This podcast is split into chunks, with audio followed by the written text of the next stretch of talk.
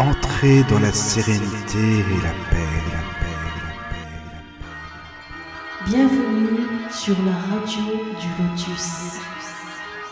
Bonsoir à toutes et à tous, j'espère que vous allez bien. Mickaël avec vous sur la radio du Lotus, toujours accompagné de Caroline. Bonsoir Caro. Bonsoir Michael. Ça va, ça va pour va commencer la semaine? Oui. Oui, ça va Bon. bien. Euh, ce soir, nous allons parler médiumnité avec euh, notre invité qui s'appelle Michel Dourte. Bonsoir Michel. Bonsoir Mickaël, bonsoir Caroline, Bonsoir. à tout le monde. Michel, bienvenue, hein, vraiment, je te remercie Bienvenue. beaucoup. Merci de votre invitation, ça me touche beaucoup déjà. Je suis Ben, content d'être là avec vous. Ça fait plaisir que, que tu aies accepté, vraiment. Euh, Voilà, n'hésitez pas à nous rejoindre sur le chat tlk.io slash radio du lotus tout attaché et posez vos questions. Pas de questions de voyance, merci, merci. Ah non, c'est pas la voyance ce soir, hein, c'est la médiumnité. D'ailleurs, c'est jamais la Oui, voyance. mais voilà. Pas de question de médiumnité non plus. Oui, Non. voilà, c'est ça, quoi. c'est ça, C'est un exactement. partage ce soir. C'est un partage. Voilà, c'est une Voilà, discussion, euh, exactement. Voilà. Donc n'hésitez pas hein, sur le chat, comme le disait Caro, ou par Mais mail si également. vous souhaitez donc euh, poser vos questions par mail, contact laradiodulotus.fr ou via l'application téléphonique pour iPhone, smartphone, la radio du Lotus. Vous cliquez sur l'onglet contact et vous envoyez vos questions, vos remarques, euh, vos expériences, enfin voilà, les petits mots, N'hésitez pas. simplement. Voilà. Voilà. Alors Michel, nous comment on s'est connus? Parce que c'est vrai que c'est une grande famille. Je trouve que la famille s'agrandit de plus en plus. Je sais pas ce que tu en penses, mais euh, c'est hyper sympa, vraiment. Oui, puis on se rend compte que c'est un monde euh, petit et que beaucoup de gens se connaissent. Donc, euh, Oui, et, et c'est vrai que bon, ben, euh, j'avais, euh, ben, j'ai eu deux, deux invitations à vous contacter ben, par deux médiums de collègues différentes. oui, C'était marrant parce que les synchronicités étaient vraiment très très proches. Et j'ai eu Anne-Marie Elisano qui m'avait parlé de, de votre radio. Et puis après, j'ai eu ben, Anne-Hélène oui, oui, oui, c'est c'est vrai que Anne-Marie m'avait bien parlé de toi et Annelle. Ben, elles m'ont fait de la pub pour toi, Michel. hein, je te le dis. Au Ah, moins, ça c'est je connais, je c'est connais pas personnellement encore Anne-Marie, je l'ai jamais, envi- jamais vue, mais bon, on, on a déjà euh, échangé au téléphone. Oui, oui, bon. Anne-Hélène, j'ai eu la joie de la, de la rencontrer euh, aux 100 000 followers de, de Philippe Ferrer à, à Lille. Et elle me dit, ça serait bien que tu passes à Radio euh, du Lotus. Et ben, j'ai dit, écoute, euh, ben, j'y vais. Euh, normalement, je suis prévu déjà. mais c'est voilà, tu vois, tu es là, ça fait plaisir. Voilà. Merci beaucoup. Alors, Michel, pour les auditeurs qui ne te connaissent pas bien, est-ce que tu pourrais nous expliquer euh, ton itinéraire, ton parcours, qui tu es, et puis comme ça, Oui. on va euh, enchaîner sur euh, la fameuse euh, les questions-réponses et puis euh, la question de la médiumnité, voilà. Alors, euh, ce que je disais, euh, je suis un jeune médium. Je disais à Caroline tout à l'heure, que j'étais un jeune médium parce que euh, ben, je, je fais ça depuis peu de temps. Euh, j'ai mis beaucoup de temps à accepter le terme de médium. Et euh, j'ai eu des événements dans ma vie qui, ont fait des épreuves, qui ont fait qu'à un moment donné, ben, j'ai changé euh, radicalement ma vision des choses. Parce qu'avant, je n'étais pas du tout dans la spiritualité. J'étais enseignant supérieur. Donc j'enseignais, je formais des directeurs d'hôtel dans un lycée hôtelier. Et j'ai fait ça pendant 20 ans. Et en parallèle, j'avais une grosse entreprise et je travaillais 7 jours sur 7 parce que bon, ben, j'avais des emprunts énormes. Donc j'étais vraiment bien ancré dans la matière. Il n'y avait pas du tout de place pour la spiritualité. Et à de- 42 ans, j'ai été réveillé. Voilà, j'appelle vraiment D'accord. ça un réveil massif puisque j'ai commencé à avoir ben, des acouphènes, que je pensais être des acouphènes mais c'était que dans une oreille et ça, ça intervenait à certains moments de conversation et quand on parlait, par exemple, de, personnes qui étaient décédées, etc. Et euh, je comprenais pas, donc je voulais consulter un médecin, un truc classique pour quelqu'un qui n'est, qui est cartésien à la base. hein, euh.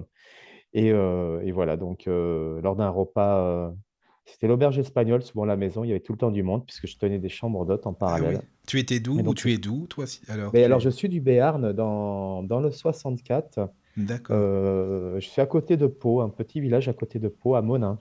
Ah oui, et tu es de là-bas, à la base, tu es de, tu, tu es de cette région de naissance? Alors, euh, c'est un peu particulier parce que mon père était militaire, donc on a vadrouillé, euh, mais à la base, ben, dans, j'ai la moitié de la famille qui est picarde et la- l'autre moitié qui est landaise. Voilà. D'accord, d'accord.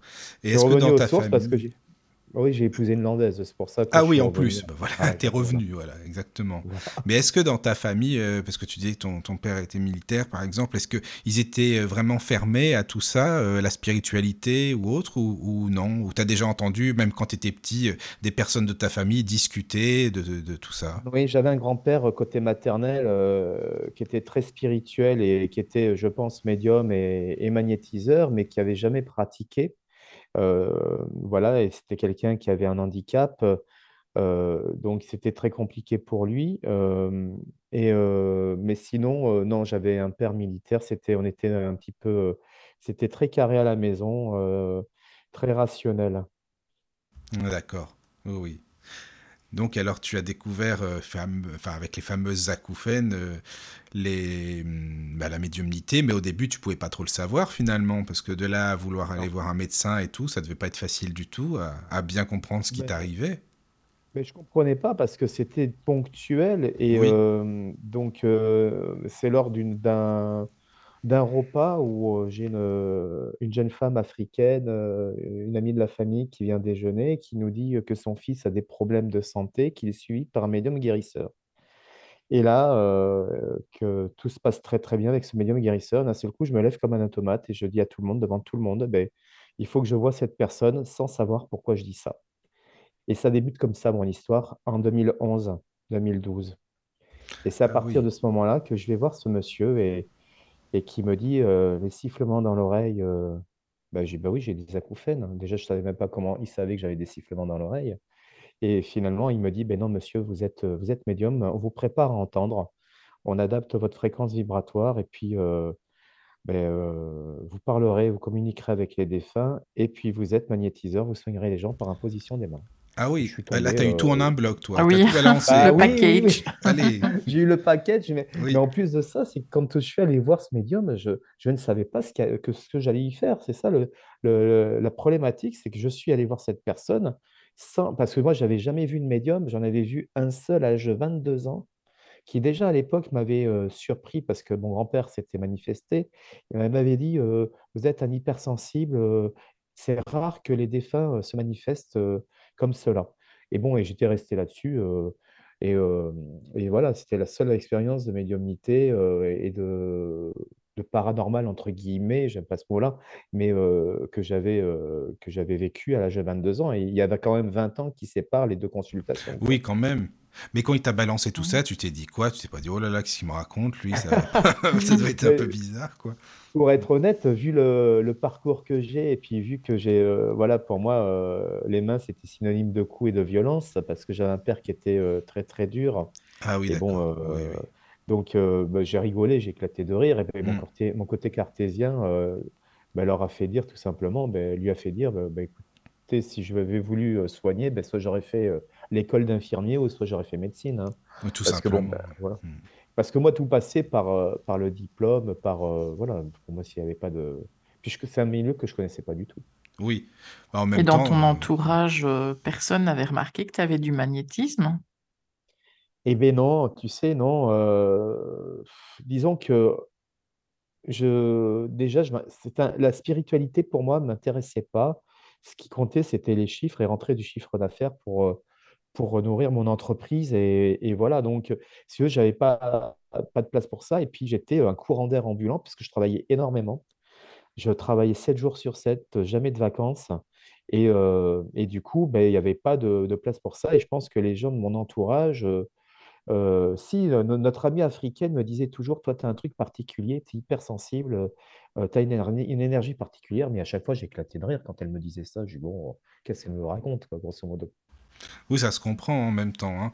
Mais c'est vrai que tu sais, parfois il y a des gens qui sont magnétiseurs, bah, comme toi, qui se rendent pas compte au début, et puis, euh, bah, qui est, je sais pas, t'as un ami, admettons, euh, qui a mal à la tête ou autre, euh, bah, finalement, euh, quand tu le touches, il dit, mais comment ça se fait, j'ai plus mal quand tu le fais, tu vois. Parfois, t'as des gens qui peuvent se rendre compte comme ça, mais euh, ou, ou des Ça me amis qui te font comprendre qu'eux aussi, tu vois. ça me venait même pas à l'idée, c'est-à-dire que j'ai rien expérimenté de tout ça. C'est- Ah En oui, fin de voilà. compte, moi, tout est arrivé euh, d'un seul coup, euh, c'est Oui, tombé sur, euh, ça a été un réveil brutal, si tu veux. Heu, c'est comme si j'avais, heu, un ancien Mich Michel qui a vécu, heu, dans dans un déni total de ses capacités, peut-être parce que bon, je parle pas de dons, je parle de capacités et Oui, où il y avait y avait aucune place pour ça et j'avais tout occulté. Et puis, et puis bon, beh, quand tu es absorbé par la vie quotidienne, entre les enfants, le métier de prof, ton entreprise à gérer et beh, heu, j'avais pas du tout de place pour ça et puis il y avait je ça me venait même pas l'idée de toucher les gens pour, heu, pour les soulager, tu oui, ça se comprend en même temps, voilà, Vraiment. c'était pas quand, tu ton dis, euh, pardon, quand tu dis occulter, ça veut dire que pendant l'enfance ou l'adolescence, tu as quand même perçu quelque chose ou non? Ce que j'ai perçu, c'est que j'avais une hypersensibilité, que je me sentais à part. J'ai toujours, je me suis toujours senti, différent des autres, mais je ne savais pas pourquoi. Et je dans la cour de récréation, bah, j'étais le bouc émissaire, heu, la tête de turc, hein, heu. J'ai connu le harcèlement à l'école, j'ai connu plein de choses, heu, mais je j'étais toujours tout seul à l'école ou soit je jouais avec des filles qui, avaient une énergie, si tu veux, différente. mais parce Donc que tu avais une grande sensibilité déjà aussi certainement, ça vient de ça. c'est ça, j'étais un hypersensible, vraiment, voilà, je et puis je je ne comprenais pas ce ce monde parce que, ce monde de violence, ces ces agressions, heu, des enfants, parce que je crois que les enfants peuvent être terribles entre eux, hem, enfin dans les cours d'école, enfin voilà, moi je donc heu, je je voilà, bon, beh, soit je me planquais dans les dans les toilettes, et j'attendais que la récréation se passe grosso modo. Voilà. Ah ouais. Donc, c'est et puis j'avais, j'avais voilà, ce ce ce côté, de d'être, de me sentir, ouais, totalement différent. Oui, C'est particulier, mais j'a j'arrivais pas à mettre de mots dessus et puis à comprendre surtout ce qui se passait dans ma vie, quoi. Mais ça devait pas être facile à gérer et tout, heu, vraiment, heu, j'imagine que c'est pas ouais, pas Bah, simple, quoi. disons que ça fait du partie du parcours, heu et du choix de l'âme. Oui, après, j'ai compris tout ça après, si tu veux, mais c'est vrai que pendant 42 ans, j'ai endossé un statut de victime et j'avais très bien compris mon statut de victime, comme quoi personne ne m'aimait, que c'était trop injuste, que la vie était trop dure pour moi et j'avais très bien compris, j'étais bien engouffré là-dedans, hein, on m'appelait Calimero, mais il y avait de quoi, hein. Rien n'allait, voilà, j'étais, j'étais jamais, content, ça allait jamais et et j'étais en grande souffrance finalement. Et dans ta famille, personne n'a des capacités? Alors mon grand-père, côté maternel, en avait, heu, mais heu, mais j'assistais à des choses qui étaient un peu particulières quand j'allais, chez lui. J'allais souvent chez lui parce que ça évitait, si tu veux, si vous voulez, la violence à la maison et c'était un moyen de sortir de cette maison. D'ailleurs, je suis parti très, très tôt de la maison en choisissant d'être interne et mon grand-père, heu, oui, heu, je savais que mon grand-père pouvait soigner et puis lui était quelqu'un de très spirituel et heu, c'est quelqu'un qui priait beaucoup aussi et puis j'ai assisté à à certaines, petites, manifestations, qui étaient pas qui étaient, heu, voilà, qui étaient pas classiques, quoi. Donc heu, mais seulement, beh, heu, quand il est décédé, j'avais, j'avais 12 ans et et je pense que j'ai tout fermé parce que déjà, c'est quelqu'un que j'adorais donc mais bon, lui n'avait jamais, pu exercer. J'ai l'impression aussi d'être en réparation de tout ce que lui n'a pas pu ah faire. ça c'est possible, hein. Voilà et parce que parce qu'il était très intuitif, il a fréquenté beaucoup le milieu des des médiums et fréquentait ce milieu-là et mais voilà, il fréquentait un il avait des amis médiums, il y avait des repas de médiums. Mais bon, mon enfance finalement, c'est comme si j'avais fait un reset de mon enfance parce que, bah, mon cerveau, il s'est mis à l'abri aussi par rapport à ce que je vivais. Et et c'est vrai que j'étais toujours étonné quand mon ex-épouse me parlait de son enfance, de la joie de l'enfance, des partages qu'elle avait parce que moi j'avais un temps pour moi, Ça voilà, n'avait je rien à voir, heu, du tout, quoi. ben, moi j'ai commencé à vivre quand je suis parti de la maison grosso modo, hein. Ah oui, voilà. Mmh mh. D'accord. Mais il y avait, heu, il avait des capacités, oui. Mmh mh. Donc heu, voilà, c'était déjà déjà quand même dans la famille, ça c'est Il y avait une ouais, sensibilité, je Oui. pense, hein. Je Oui, pense que oui, ce sont des sensibilités qui font que, mais bon, c'est pas parce que forcément tu as quelqu'un qui, ça c'est mon humble avis, hein, heu, qui a ces capacités, heu, que tu dois les avoir. Je veux dire, Oui, heu, je crois pas forcément à la transmission, si tu veux. Je pense au terrain qui est favorable, tu vois? d'accord. Et qui peut Mhm. aider. oui. Non, mais c'est vrai, t'as raison. pareil, oui. Pareil, bah oui, c'est vrai. Parce que non, mais en plus, c'est vrai que souvent, euh, les gens disent, ah oui, euh, c'est le, le don, déjà, on dit souvent le don, le don que tu as récupéré de ton arrière-grand-père et J'aime autres. pas ce mot-là. Non, non, ben justement, c'est ça, il est trop J'aime utilisé, pas, euh, le don. J'aime pas ce mot-là, je vais vous l'expliquer parce que pour moi, le don, c'est sacraliser une dimension et quelque chose qui ne devrait pas l'être finalement. Oui, Comme si on était des élus, mais on n'est pas des élus. Je veux dire, euh, tout le monde a ses capacités depuis son plus jeune âge. Sauf que bon, ben, euh, c'est au faveur des éléments de la vie, des événements de la vie que, qui se passent euh, des éveils. Et on voit de plus en plus de personnes qui s'éveillent même tardivement. C'est vrai, en ce Euh, moment, il y en a pas mal. Mm. voilà, ben, suite à un décès, suite à un accident, suite à, à plein d'événements de, de leur vie, une maladie. Et on voit que ben, cette spiritualité se développe de plus en plus et qui retrouve, parce que c'est dans ces seuls moments finalement où notre, on s'autorise à être hypersensible. Parce que dans cette société conformiste, il n'y a pas de place pour l'hypersensibilité. C'est considéré comme un aveu de faiblesse quelque part, Oui, c'est euh, vrai, d'être maintenant, sensible. Oui, oui, oui. C'est puis on le voit bien dans l'éducation même. Mm. euh, on- on- on- un homme, ça doit pas pleurer, ne pleure pas, tu es, tu es un homme. euh, Mais non, mais un homme, ça peut non. pleurer, ça doit pleurer. Mm. Enfin voilà, moi, il y a des choses qui me, qui me choquent un petit peu. Donc aujourd'hui, ben, c'est vrai qu'avec le recul, euh, je me rends compte que euh, ces capacités, on les a tous, Oui. sauf que elles peuvent chez certains plus se développer que d'autres. Et c'est comme aussi un entraînement, euh, un muscle qu'on peut entraîner aussi. Oui, c'est comme de la course à pied ou autre. Mm, je pense. Mm. Mais Oui, c'est assez troublant de, de voir, enfin, je ne vais pas faire une généralité, mais chez les, les personnes qui ont une médiumnité qui se déclarent assez tard, euh, on dirait que tout est accéléré. Oui et non, parce que, parce que euh, j'ai mis 10 ans, moi, pour accepter, tu vois. Ah, mais moi, 40. C'est pour ça que je dis ça. Donc 10 ans, c'est vrai que ça peut paraître long et court à la fois. Mais, mais 40, mais c'est vrai, mais, mais oui, parce que, mais parce que déjà, on se demande si on n'est pas fou déjà. Euh, parce qu'on on est quand même, euh, et encore là, on- je trouve qu'on a beaucoup de chance de, de vivre à, à l'époque où l'on est, où il y a une ouverture vraiment euh, massive, où il y a de plus en plus de gens comme nous. Moi, je suis très content que les gens euh, soient éveillés et réveillés et développent leurs Oui. capacités, puisque Mais il y en a en a besoin. et-. Il y en a plein oui, oui. maintenant des gens qui s'intéressent à la spiritualité et autres. Regarde, ne serait-ce que dans les, les magasins, euh, les rayons de livres euh, ésotériques, spiritualité et tout, ils sont blindés. Avant, tu n'avais pas des bouquins comme ça dans les rayons. Ouais, tout à fait, oui. Ne serait-ce Il y a que de plus en plus euh, d'auteurs, de plus en plus de Oui, récits, de... c'est ça. Bon, après, il faut en prendre et en laisser, mais ça, c'est autre chose. Mais après, oui, voilà, c'est ça, quoi.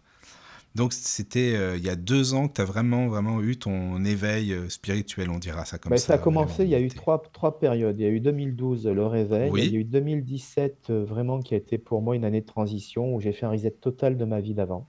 C'est-à-dire, j'ai démissionné de l'éducation nationale, j'ai quitté ma femme euh, et j'ai fait la cessation d'activité de l'entreprise. Ouais, toi, t'as fait tout d'un coup. euh, Vas-y, c'est j'ai tout parti. fait la même année, oui, ah oui, Ah oui. d'accord.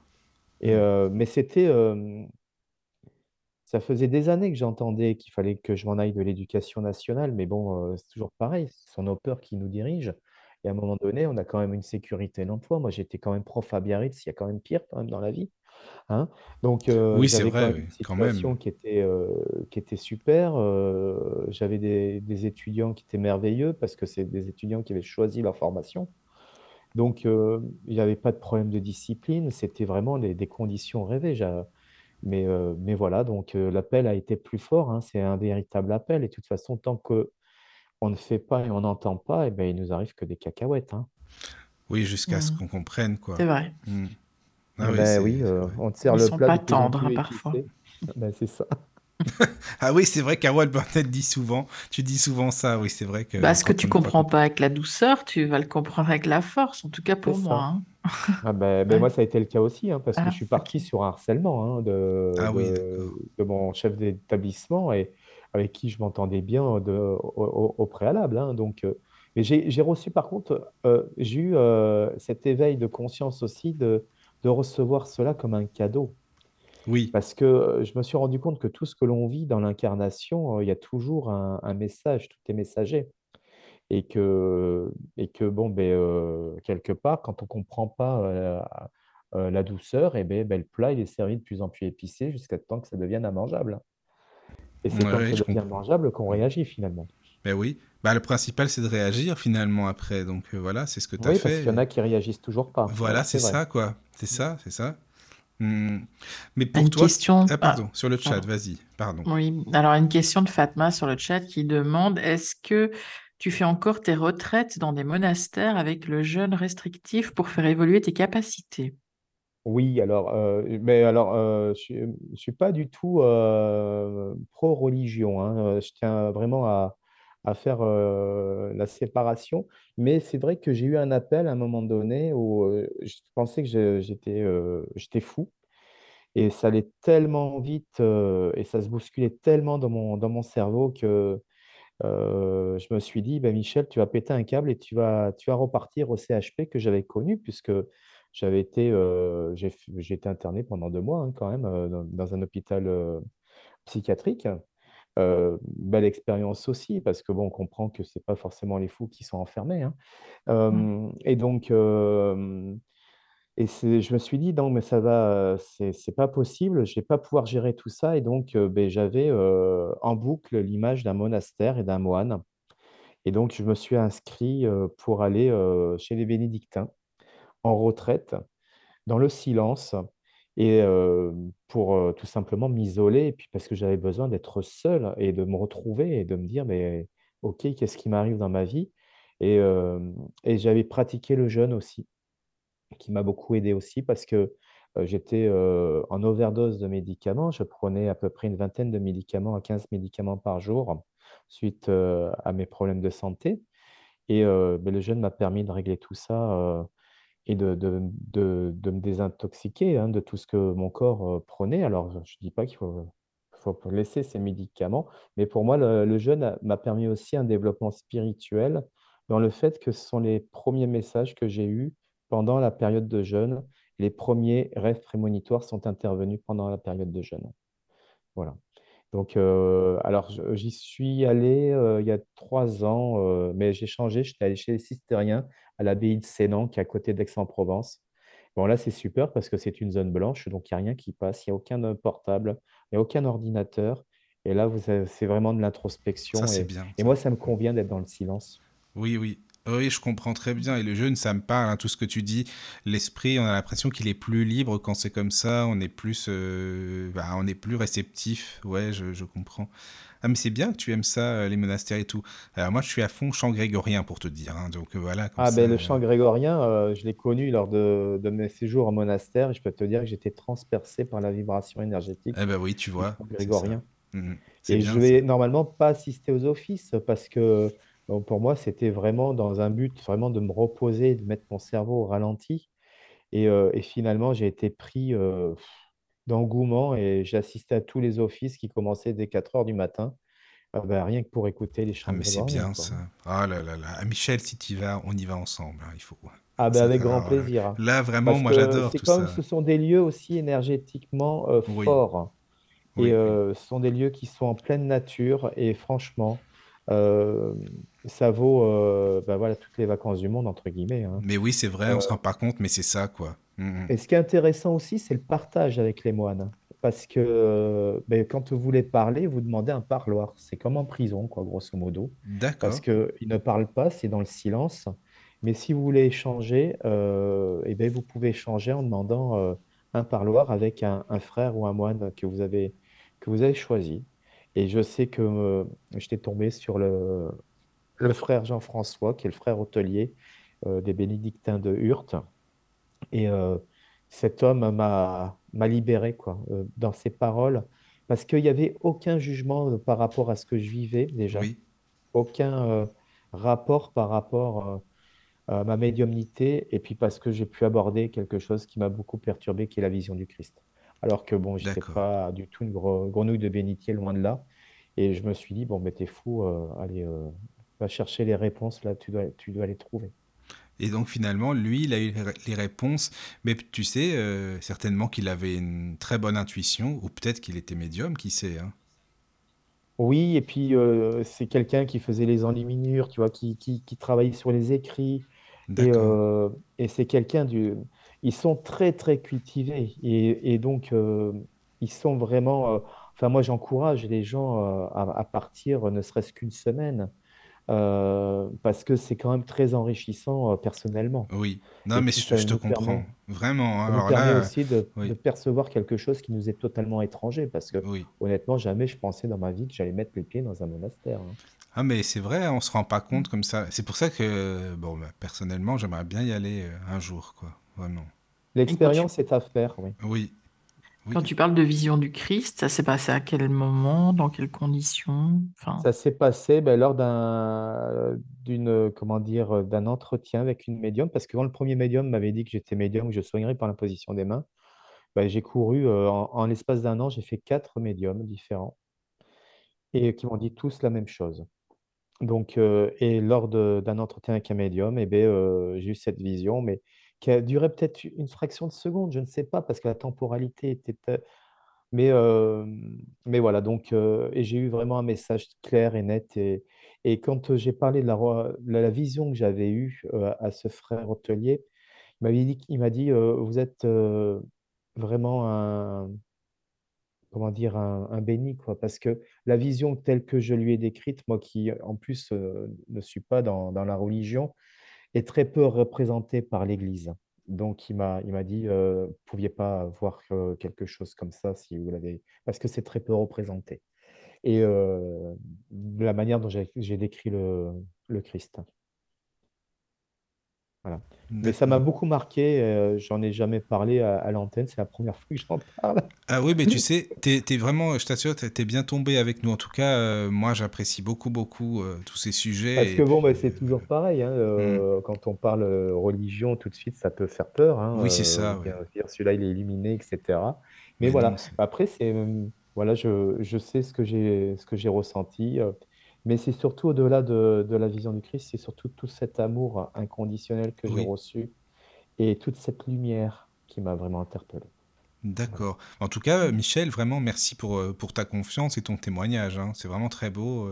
Euh. Ben oui, en c'est la cas, première euh, fois que j'en parle, hein, bah, je suis très sensibilisé à ça. Je Mais suis merci à, vraiment... à l'auditrice d'avoir posé la question des Oui. monastères, parce que comme quoi, D'ailleurs, je crois qu'elle a à... répondu. Il me semble qu'elle a... ah, C'est ça, elle a mis un autre oui, elle a indiqué euh, magnifique témoignage. C'est génial de se tourner vers soi si profondément et d'accepter toutes ses parts, belles ou moins belles.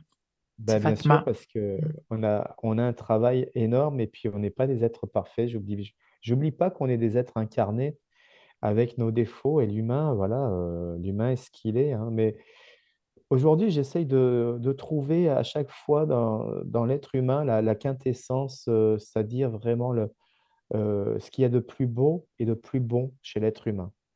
Donc, dans toute situation, même difficile ou compliquée, mais il y a toujours quand même du bon chez la personne. Je me raccroche à ça finalement.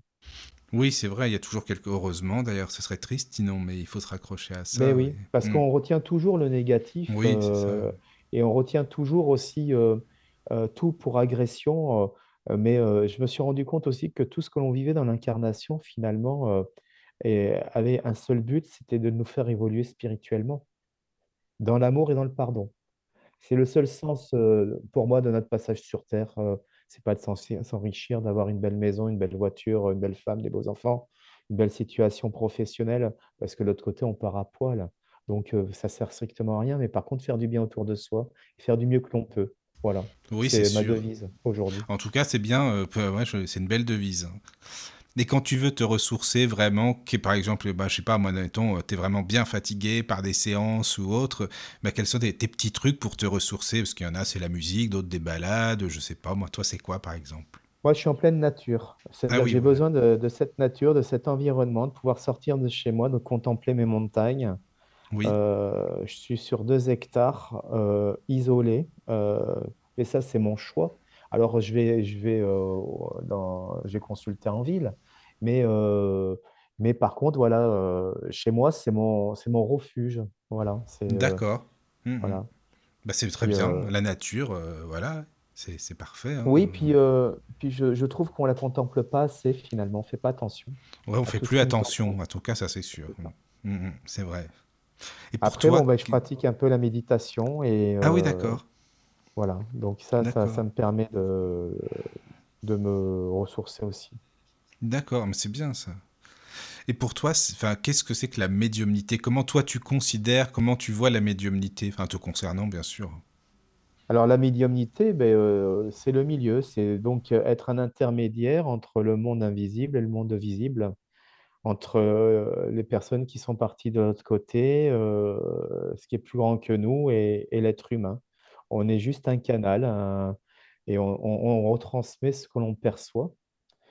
Et, après, la médiumnité, ben, c'est pour moi le, plus noble parce que je préfère, par exemple, faire des séances de médiumnité, de contact défunt que de la voyance.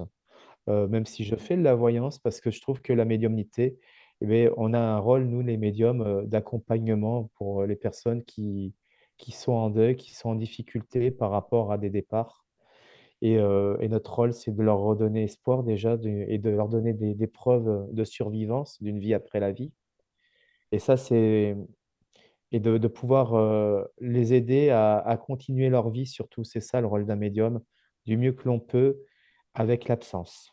Parce que bon, ben Oui, voilà, c'est c'est vrai que c'est important de leur donner, redonner goût à la vie, quoi. c'est ça. Hmm, Mm. c'est vrai. Oui, oui, je comprends. Mais co- comment tu es passé du fait d'accepter ta médiumnité et d'arriver à la gérer? C'est-à-dire, quand je dis gérer, c'est euh, Mm. euh, peut-être, je ne sais pas si tu vois ou si tu entends ou si tu ressens ou bien, enfin, je ne sais pas comment tu vis ta médiumnité au niveau Mais des perceptions. mes perceptions, ben alors j'entends, quand je dis j'entends, j'entends pas une voix comme on parle ce soir. Ah, C'est une pensée qui est Mhm. plus forte que la mienne. C'est comme de la télépathie, c'est une pensée qui est plus forte que la mienne et qui prend le dessus et je sais que c'est pas moi. Mhm. Parce que souvent, c'est répétitif. Donc, c'est l'information qui revient. Tout est codé, c'est comme un rébus. Euh, donc, je peux avoir des, des images, je peux avoir des, des morceaux de vie qui défilent devant moi. Je peux voir les défunts, comme je peux ne pas les voir. Je peux voir qu'une partie du corps, que la tête ou que le corps entier. Euh, je peux avoir l'olfactif. Alors ça, c'est récent. Ça fait très peu de temps que j'ai l'olfactif. Par exemple, des odeurs de cigarettes pour des gens qui sont partis d'un cancer du poumon. Je vais avoir la cigarette. Je, donc, et je vais avoir euh, des problèmes à respirer. Donc, je vais savoir que cette personne est partie d'un cancer des poumons. Et, et puis, c'est jamais pareil. Je ne sais jamais à l'avance ce qui va se passer. Et, des fois, beh, j'ai juste l'énergie, donc je ressens l'énergie, la vibration énergétique et je vais avoir, ils vont me faire des métaphores. Donc, ce que je dis toujours, c'est que, je délivre l'information telle que je l'aperçois. Parfois, c'est un peu brut parce que c'est pas des phrases, entières, comme on parle des 2 discussions et parfois, c'est vraiment de voilà, je peux avoir des chiffres, des dates, mais c'est après au consultant, heu, de de pouvoir les relier à leurs défunts. C'est comme ça que ça se pratique et alors, comment j'ai appris à la gérer? Beh, tout simplement parce que au départ, c'était très compliqué pour moi puisque j'ai commencé par des soins énergétiques. Donc la question ne se posait pas, je faisais des soins énergétiques, donc j'imposais les mains. J'ai fait ça pendant quelques années, heu, à partir de 2014 et au fur et à mesure, heu, je commençais à percevoir, heu, le monde invisible. Donc je commençais à avoir des petits flashs et cetera. Et ça s'est vraiment déclenché en 2016, heu, 2015, heu, quand, heu, en visitant une vieille maison, j'ai vu une grand-mère qui m'attendait dans la cheminée, sauf qu'il y avait pas de cheminée. La maison était en ruine, tout était tombé devant la cheminée, mais moi je voyais la cheminée, j'étais accompagné d'un ami. C'est une maison que je voulais acheter à la base, un corps un vieux corps de ferme et là je vois l'astre de la cheminée, heu et je vois une dame qui commence à me parler et je dis à mon ami, «Tu vois la mamie qui est dans la cheminée?» Il me dit: «Quelle cheminée? Quelle mamie?» Donc ça a été comme ça. Bon, ça a été très compliqué parce que c'était très invasif et je ne le maîtrisais pas et heu et ça se ça se présentait à n'importe quel moment. Voilà, maintenant j'ai appris à à maîtriser, notamment la nuit. Je leur demande de plus venir me déranger la nuit parce que je t'ai réveillé aussi en pleine nuit. Voilà. Ah oui, donc tu arrives maintenant à gérer ce fameux on-off quand Ouais, c'est même, Oui, Oui, ouais. oui. Mais c'est ça, c'est assez délicat parce qu'on se dit toujours, mais comment on doit faire? Et puis, euh, moi, je dis, je mais en demandé. fait, demandez. Oui, je leur ai Mais c'est aussi simple Mmh, que ça. Et... c'est ça. Mm, Mmh et ils écoutent, hein, parce que quand aujourd'hui, à partir du moment où j'aurais dit que la nuit c'était fait pour dormir que je ne voulais plus de visite la nuit Mm, Et beh, heu, bah, j'en ai eu quelques-unes, hein, j'en ai de temps en temps, ouais. mais c'est beaucoup moins fréquent. Et puis ça me réveille plus en sursaut comme, comme avant, quand j'étais avec mon épouse, en plein en plein milieu de nuit, à entre 3 et cinq heures du matin, ça se produisait tout le temps.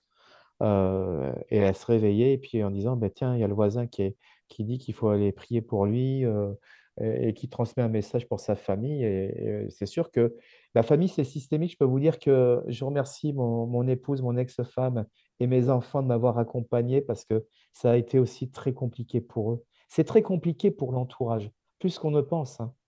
Mais on Parce se rend pas compte, justement, tu vois, on se rend pas compte de ça parce que on se dit souvent, oh, ils sont super chanceux, les médiums, les entourages, ils sont contents, ils doivent leur demander tout le temps euh, euh, s'il y a des nouvelles de telle ou telle personne, de la famille ou autre, enfin, tu vois, enfin, des personnes défuntes. Mais non, t'as raison, euh, c'est pas forcément facile pour eux non plus, quoi. Certainement, oui. Comme c'est tu le c'est dis. très compliqué d'être médium aujourd'hui parce qu'on peut être idolâtré comme on peut être aussi montré du doigt. Et on peut aussi être la bête de foire pendant les soirées. Donc, euh, ça veut Ah, dire qu'on t'invite, on t'invite pour transmettre des messages. Ah Donc, oui. euh, et il y a des fois, tu n'as pas envie, quoi. Je veux dire, et, et quand tu veux profiter de la vie, moi je suis épicurien, ben, quand je veux manger une raclette, c'est pour manger une Ah raclette, bah c'est pas Michel, pour, euh, alors là, mais vraiment, je te comprends tout à fait, mais à c'est pas 100%, pour, euh, pour faire de vraiment. médiumnité ou des voyances ouais, en- Caro, tu autour de la table, Michel, il est comme toi, c'est pareil, oui, oui, ah oui, Et c'est vrai qu'à un moment donné, c'était à chaque fois, tu prends tes cartes, tu prends tes Ah cartes, bah tu Mm. passais voilà, les trois c'est quarts de ça. C'est la la soirée, phrase. euh, je passais les trois quarts de la soirée enfermé dans une pièce séparée, Oui, et tout le monde Mm. venant défiler, finalement, je faisais des consultations. En fait, c'était ça, euh, Hmm. et ben non, non, je suis désolé. euh, ben, euh, j'ai une vie épicurienne euh, de quelqu'un qui aime bien manger. Alors j'aime bien le chocolat, euh, voilà. Oui, j'aime bien la raclette, j'aime bien des bons petits plats, tout très ça. bon, ça. Bon, ben, je veux profiter de mes amis sans forcément euh, Non, mais euh, avoir à important. sortir mes cartes, euh, euh, etc. Et puis, euh, je me rappellerai toujours aussi d'une phrase euh, de mon fils Antoine, qui avait 12 ans à l'époque, quand ça a commencé pour moi, euh, et qui me disait, Papa, euh, papa, j'aimerais bien que tu redeviennes le papa d'avant. Mm. Oh, ah oui, quand c'est vrai que pour les enfants, c'est traumatisant parce que j'étais à un moment donné, je- on peut perdre pied, j'étais, j'étais complètement perché, hein.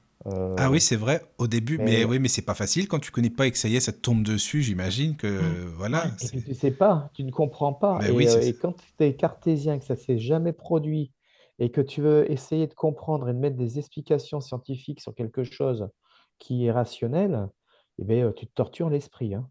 Donc, heu, ce qui fait que que finalement, beh, heu, on, heu, beh, voilà, toute la famille a été entraînée, bon gré mal gré, dans dans mon évolution. Mais quelque part, la famille, c'est systémique. Et aujourd'hui, beh, j'ai des enfants qui sont très ouverts sur la médiumnité, sur, sur tout ce qui les entoure, ainsi que mon épouse. Et ce qui, nous a aussi beaucoup reliés avec mon épouse, beh, ça a été les messages de ses parents que j'ai pu transmettre quand ils sont décédés. Et donc, ça, je pense que, voilà, ça ça relie beaucoup les et ça remet aussi du Oui, voilà, de de l'intérêt et puis, heu et puis de comprendre, ben oui, beh, franchement, ben oui, il est médium et et il perçoit bien aussi. c'est Parce que ça. nul n'est prophète en son pays, hein.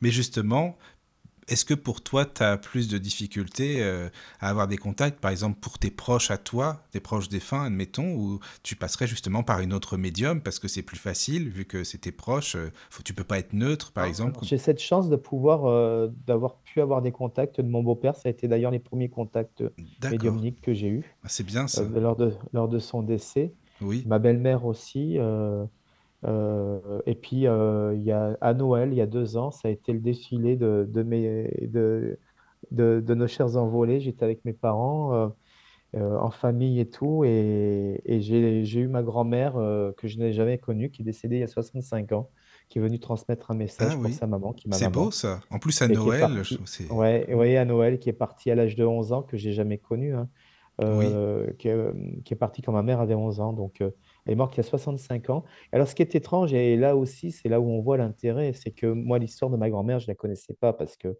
je ne l'ai jamais connue. Elle est décédée quand maman avait 11 ans, mais elle est venue avec un prénom, Marthe et quand j'ai dit à maman: «Qui c'est Marthe?» elle me dit: «C'est ma mère», mais j'ai dit: «Mais non, ta mère s'appelait Armande» et tout le monde l'appelait Armande, mais son vrai nom, hein, son vrai prénom était Marthe.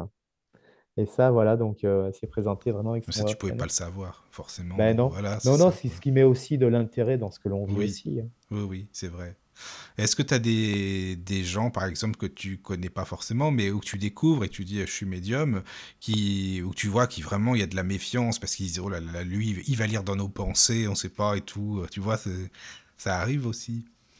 Oui, bah, alors oui, ça mais ça, c'est un peu, heu, le côté, heu, beh, non, je veux dire, heureusement qu'on n'est pas H24 connecté. C'est sûr. Ça, les gens aussi, c'est une idée fausse, on on n'est Hmm. pas H24 connecté. Je peux même avoir des consultations où je n'ai rien. Euh, et ça m'est arrivé de ne pas avoir un, un défunt, euh, mais c'est pas grave. De toute façon, je, je- j'explique à la personne que bon, ben, euh, déjà, ben, euh, c'est eux qui choisissent. Hein, euh, c'est pas comme on n'appuie pas sur une télécommande, quoi. hein. Donc, euh, même si euh, on- généralement les contacts ont, ont lieu, mais euh, c'est pas H24. Et puis, heureusement qu'on débranche, sinon on serait tous, euh, on serait tous fous, hein, parce que c'est quand même perturbant quand même. Ouais, tu Ouais, c'est m'étonnes. clair. C'est sûr. Mais la Ouais. question qui revient toujours, c'est tu ne vois rien sur moi ou tu... ne- Oui, c'est ça. Alors ça, ça, oui, ça aussi, ça me. Oui, tu ne vois rien sur moi. Ben oui, j'étais bien habillé, quoi. Ouais, c'est ça, quoi. Voilà. T'as changé de coiffure. Ça, c'est bon, ça. Ah oui, alors là, Mais non, mais c'est vrai. Mm. Oui, Mais oui. à un moment donné, c'est. Oui. Alors parfois, il y a des trucs parfois qui sont improbables. J'ai pris un Blablacar la semaine dernière.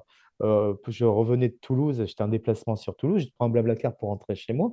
Et euh, j'annule le Blablacar qui était très tard. Je me suis dit, ça me fait rentrer à 22h30, 23h. J'annule pour prendre un Blablacar plus tôt. Et je rentre dans cette voiture avec cette personne au volant, mais je sais pourquoi je suis rentré dans cette voiture, parce que alors là, j'ai eu le défilé de tout ce qu'elle vivait, et puis il y avait un défunt qui attendait pour lui parler. Donc le Blablacar, on a fait, euh, ben, je fais euh, la transmission de messages. Voilà, Mais dis donc, il a pas dû être déçu, celui-là, par contre, hein, de t'avoir. Elle oui, mais elle elle a était rien demandé, quoi. Elle n'a rien demandé, mais euh, je demande toujours l'autorisation avant. Oui. Parce que Ouais. euh, finalement, ben, cette dame, euh, il me montrait qu'elle avait complètement bifurqué, qu'elle était dans les soins énergétiques, qu'elle était en train de se séparer, puis elle avait plein de questionnements. Et finalement, ben, euh, ben, je, lui ai répondu à toutes ces questions qu'elle se posait. Elle, elle est rentrée totalement apaisée chez elle.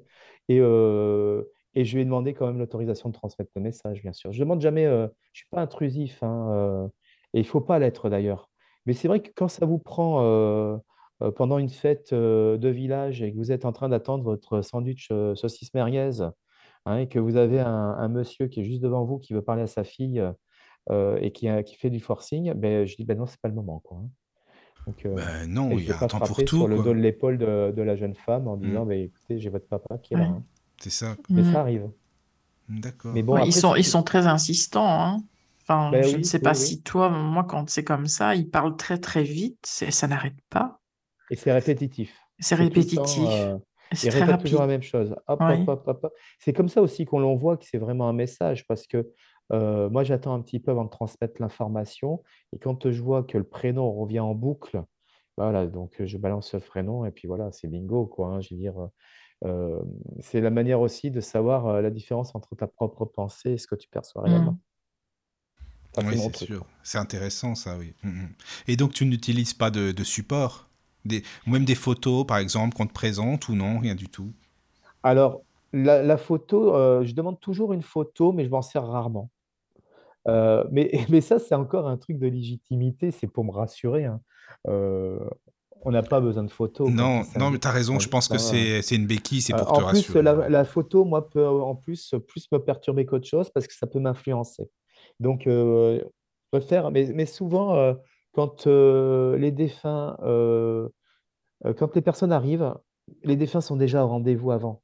C'est souvent ça, c'est-à-dire que ils mettent tout en œuvre pour, pour provoquer le rendez-vous. hein. Parfois, c'est des trucs incroyables. Moi, j'ai eu des gens, des impro. C'était improbable les rencontres pour la transmission du message. Mais ils, arrivent et en salle, bon ben en salle, bon ben la plupart quand je fais des salles en médiumnité, les trois quarts c'est sans, sans photo, même si les gens déposent leurs photos. Alors justement, tu parles de médiumnité en salle. Est-ce que c'est c'est compliqué ou parce que tu sais, moi j'imagine que ça doit être stressant. T'es avec euh, je ne sais combien de Ben, je personnes vais dans la arrêter, salle. je vais arrêter, je vais en faire beaucoup moins parce Ah que ça oui, me stresse énormément. Je suis euh, pendant une semaine, je suis malade. ah, mais je comprends. Hein. Mm. Mm, Et euh, ça me. Parce que, bon, euh, bah, pour moi, c'est l'exercice le plus difficile pour un médium. mm. Bah, si tu te Euh, plantes, euh, voilà quoi, déjà. Alors, et c'est sur- c'est pas tellement si je me plante, c'est euh, je me dis, est-ce qu'ils vont être au rendez-vous déjà? Et Oui, puis après, je me dis, il y a tellement d'attentes chez les personnes qui viennent à notre rencontre que je dois me donner à 2000% et puis j'ai peur de les décevoir finalement. bah oui, puis euh, tu dois être fatigué après en rentrant chez toi en plus. bah, déjà, quand je fais une médiumnité en salle, euh, euh, ben, euh, pendant trois quatre jours, je mets trois quatre jours pour récupérer. Ah oui, voilà, c'est vrai, Voilà. je comprends. Mm. Et, euh, et non, mais c'est surtout la, la- en amont, hein, c'est, c'est, euh, je peux, je peux vomir, euh, je peux avoir des maux de ventre. c'est c'est- c'est très compliqué pour moi et plus la date arrive. Alors maintenant, j'ai trouvé le truc généralement, c'est que je fais les premières parties avec des copains médiums, etc., des amis. Et, euh, et comme ça, je ne suis pas sur l'affiche. Donc, je me dis qu'il n'y a pas Ah, c'est pas d'obligation de mal ça. Ça, c'est bien, ça, c'est une bonne technique, ça. Il n'y Ah, a pas voilà. d'obligation de résultat. Et, et- et Oui, souvent, je termine avec eux euh, en salle. Parce que bon, mais, mais seulement, je n'ai pas le temps de stresser comme ça. Parce que je me dis, de toute façon, c'est pas moi qui fais la médiumnité. voilà, c'est complètement fou, Mm, hein. mm. Syndrome de. Oui, oui. euh, vraiment, ce syndrome de, de sabotage que j'ai. Mais bon, ça, c'est lié au chemin de l'enfance, au manque de confiance aussi, hein, Oui, c'est hein. ça, oui, je comprends. Bah oui, forcément. Mais, Mais, euh, mais après, de toute mais façon, en salle, t'aurais forcément, j'imagine, admettons, il y a 200 personnes dans la salle, t'aurais forcément une communication pour une des personnes. Enfin, je, je sais Oui, pas, non? oui, oui, mais, mais quand j'y suis, euh, j'ai, c'est, c'est pas le problème, C'est ça. c'est gérer, c'est Mm, gérer mm. l'amont, la pression la- D'accord. que je m'inflige. Et c'est aussi, euh, et, euh, et aujourd'hui, j'ai dit, bon, j'ai décidé de, de garder euh, aussi des salles où il y avait un but euh, plutôt humanitaire, si vous voulez. Je vais privilégier, je vais en faire rarement, mais je vais privilégier des choses qui me tiennent à cœur au niveau de, du, du partage. Voilà. Par exemple, là, avec Céline et Magali, on fait le Téléthon pour le 9 décembre. Ah oui, alors attends, Céline tout, Franou, hein, juste pour expliquer aux auditeurs, ouais. Céline Franou et Magali Mor- euh, Morancol, Ouais, voilà. Morancol. Et euh, on fait le Téléthon le 9 décembre à Saubion, dans les Landes, et toutes les recettes sont reversées au profit du Téléthon. Ben voilà, donc ça, ça, voilà, bon, là, je vais me booster un petit peu, je vais me mettre un petit coup de pied aux fesses, parce qu'en plus, je sais que ça va servir à autre chose. Oui, ça c'est euh, sûr, c'est une belle œuvre, ça c'est vrai. je fais Mm, attention à ça aussi, mm. euh, parce que euh, c'est, bien aussi de mettre ses capacités au profit d'autrui pour que ça profite à un plus grand nombre.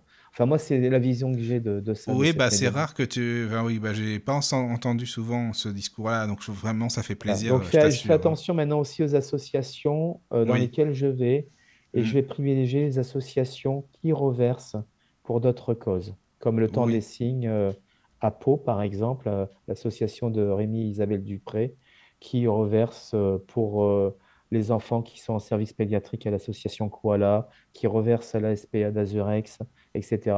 Donc, j'ai plus euh, voilà, de, de cœur et puis je, voilà, donc du coup, ben, euh, ben là, je suis prêt à faire des médiumnités en salle parce que je sais que ça rejaillit aussi sur un plus grand nombre. non, c'est Voilà. bien ça. Non, mais t'as raison, c'est Et je important. ne veux pas en hein. faire Mm. beaucoup parce qu'on est tout le temps sollicité. hein. On, Oui. on peut avoir euh, par mois deux ou trois associations qui nous demandent de venir. Attends, mais ça veut dire il y a, y beaucoup d'associations, Michel, dans ce domaine-là quand même? Oui, il y a beaucoup d'associations d'aide au deuil.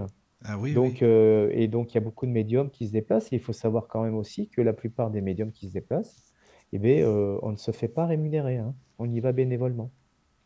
Voilà. D'accord. Ah Donc oui, euh, oui, ça, oui. c'est euh, c'est aussi à dire parce que très peu de gens le savent. Mm, Et, c'est vrai. euh, et donc, euh, ils pensent, parce que j'ai eu des- parfois des réflexions en disant, ouais, bah, ça va, 150 personnes à 12 euros, tu as bien gagné ta journée. Ben non, j'ai rien gagné du tout. C'est pour l'association. Mm, Voilà. mm. Hein. Mais après, euh, euh, tout le monde ne fait pas ça aussi, hein, tu sais, euh, voilà.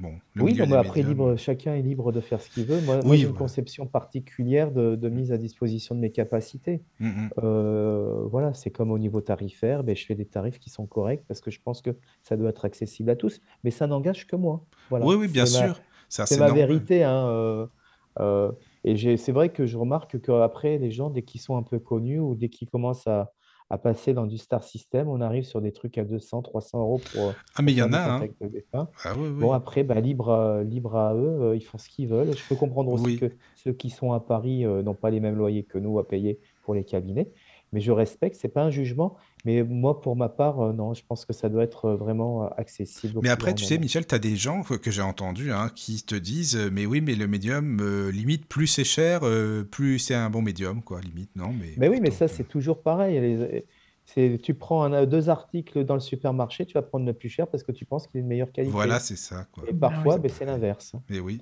Euh, Il y a des, des petits médiums euh, dans les petits villages de France, dans les contrées, qui valent parfois 100 fois plus euh, à un médium qui est connu et euh, qui vont Oui. vous délivrer euh, une exactitude d'information et qui vont faire des, des, des contacts défunts qui sont juste waouh, quoi. Ah, c'est bien de le dire, ça. Et, C'est et bien, c'est ça, bien. euh, Mm. donc euh, voilà, donc c'est euh, on est souvent attiré par ce qui brille, mais ce qui brille n'est pas forcément toujours que le top. Ah, donc, bah, toi, tu es, un ami de Caro, toi. Vous, vraiment, vous dites les mêmes choses, je t'assure, hein, vraiment, Ouais, Michel. c'est hein. marrant. Là, vraiment. Ah, non, c'est c'est important de, de dire ça, et puis c'est oui, important aussi de dire oui. que on peut, on est des êtres aussi humains incarnés, et que nous-mêmes pouvons ne pas avoir.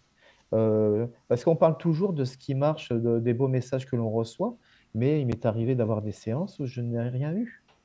Voilà, mais dans ce cas-là, ben, si je n'ai rien, mais il n'y a pas de facturation, il n'y a pas de, Oui, tu vas le dire à la quoi personne, ce tu vas pas inventer, euh, c'est pas du Mais pipeau, je veux pas inventé voilà, pour le quoi. plaisir d'inventer, C'est ça, ridicule. exactement. Et puis me, oui, oui. me- me faire du mentalisme euh, Mhm. et faire parler à la personne pour reprendre ses informations, puisque moi, je leur demande de rien dire quand ils viennent chez moi. J'ai pas besoin qu'ils me parlent, ils me parlent là-haut. Donc, euh, Mhm. voilà, ce que je dis, je fais un répète Jaco. Ah, c'est bien ça. Oui, oui. Oui, mais je ne fais que répéter ce que j'entends. Voilà. D'accord.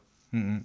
Mais alors, euh, tu sais, euh, moi, ce qui me bah, choque souvent hein, euh, avec des médiums que j'ai que j'ai entendus, c'est euh, par rapport au- à la perte, tu sais, un deuil par rapport à la perte d'un enfant. Je trouve ça, bah, perso pour moi, hein, choquant de demander, admettons, euh, 200 euros à une maman qui a perdu son fils, par exemple. Tu vois, ça, ça c'est vraiment, ça, je peux pas comprendre en fait. Alors, je sais que toi, t'es ouais, t'es pas du tout là-dedans non plus. Hein, voilà, euh, mais tu- Michael, euh, je, je dis, ben voilà, je, ben je dis qu'il en faut pour tout le monde. Peut-être qu'il y en a qui voudront payer euh, 200 euros parce qu'ils vont avoir l'impression que le contact sera beaucoup mieux. Hmm. Euh, personnellement, pour les contacts pour les enfants qui sont partis, je ne fais pas payer. Voilà. oui, Je ne demande ouais, rien. ouais. Non, Et après, mais c'est pareil, ça n'engage que moi. Ça veut pas, je jette pas la pierre aux gens qui demandent 200 euros. Chacun est libre de faire Bien sûr, oui. Ah oui, chacun Pour est libre. hein, puis, euh, euh, pour ma part, moi, ça me paraît, euh, peut-être aussi parce que je suis papa, euh, ça me paraît inconcevable de, de faire un super contact avec un enfant qui est parti, qui, qui vient pour réconforter ses parents et dire ben, à la fin, ben, ça fait tant, quoi. Enfin, moi, j'y arrive pas. Voilà. Non, mais je Après, comprends, hein, Michel. de Franchement, toute je façon, j'ai comprends. pas fait ça pour m'enrichir du tout. hein. Hum, hum, Oui. Ah bah tu vas Et pas te faire que quand des euh, amis, toi, par, par rapport à tes mhm. collègues. Mais bon, quand tu dis Mais, ça. mais on ne peut pas plaire à tout le monde, Non, Michael. non, c'est vrai. Euh, moi, tu sais, je suis pas dans le jugement de, de, de ce que font les autres. Euh, je, je fais ce dont j'ai envie et le Mhm. regard des autres m'importe peu aujourd'hui. J'ai réussi à, à- à balayer tout ça. Euh, je, tenais beaucoup euh, attention, je faisais beaucoup attention à ce que pensaient les autres de moi, etc. Parce que Oui, ben, c'est pareil, c'est quand tu as été euh, harcelé, quand tu as été mis de côté, etc., montré du doigt et, et toujours des réflexions, et bien après tu peux te sentir toujours persécuté. Là, j'ai réussi, si tu veux, à, me à me reconnecter à mon enfant intérieur et puis d'accord. toute dualité. Je sais, que- je sais et je suis qui je suis. Maintenant, je ne peux pas plaire à tout le monde, c'est un fait, mais c'est pas grave. Les gens à qui je ne plais pas, ils sont pas obligés de consulter ma page Ils font autre chose et puis voilà, autre exactement. hein. C'est comme les gens qui Oui, oui. déposent des commentaires désobligeants sur ta page Facebook Oui, c'est ou ça. qui vont de- des commentaires, mais si ça leur plaît pas, comme j'avais fait une petite vidéo là-dessus, s'ils n'aiment pas le chocolat, eh ben, ils n'en mangent pas. Et c'est pas la peine d'en dégoûter les t'en as autres. qui sont ma- maso, tu sais, ils y vont quand même. hein. Il y a de Mais tout. oui, hein. mais Voilà, oui, mais vrai en parce que bon hein. voilà, c'est du voyeurisme. Et Oui, voilà, en voilà, temps, il y a beaucoup, il y a de trolls. Mais Mhm. aujourd'hui, je sais que je plais pas à tout le monde, mais c'est pas grave. Non, non, Je veux mais dire, il y a de la place pour tout le monde. hein. C'est ça.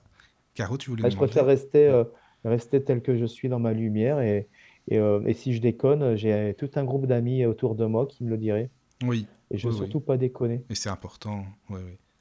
Et Oui, Céline Caroline, Frano, c'est pareil. Hein, euh, euh, Magali Jorancol, c'est pareil. Les, les contacts des femmes pour les enfants qui sont partis, euh, on ne les fait pas Ah payer. oui, je sais que Céline et Magali, c'est pareil. Ouais. Oui, oui, oui. Mais oui. Mhm. Alors, euh, j'ai des médiums qui disent pourquoi tu ne ferais pas payer un contact défunt? En quoi c'est différent d'un autre contact?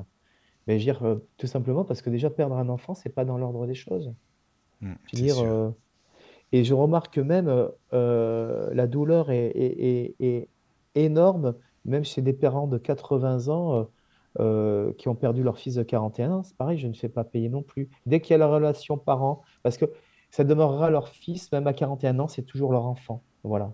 Et ça, tu vois, c'est quelque chose à laquelle on pense pas forcément, parce que quand on dit euh, leur fils, leur enfant, on pense toujours leur fils, euh, voilà, euh, Non, moi, je 10 pratique ans la même chose pour les adultes. Oui, Oui, pour les... J'ai eu un couple de personnes âgées qui ont perdu leur fils et euh, ils étaient ana- anéantis. Et puis, euh, c'est la première fois qu'ils allaient voir un médium. Et euh, ils sont repartis, ils avaient un sourire. Bon, je me suis dit, bah, c'est bon, c'est le plus ça beau cadeau, je pense, quand c'est comme ça. Oui, ça n'enlèvera pas leur peine, mais si Non, ça peut mais déjà les, leur- les réconforter sur le fait que, mais que leur fils s'est bien passé et qu'il leur a donné plein de détails et qu'il les a hmm, remerciés oui, et que ça peut les accompagner dans, dans leur phase de, d'acceptation, hein, parce que j'aime pas le mot deuil. Je pense qu'on fait jamais le deuil de personnes qui se sont envolées.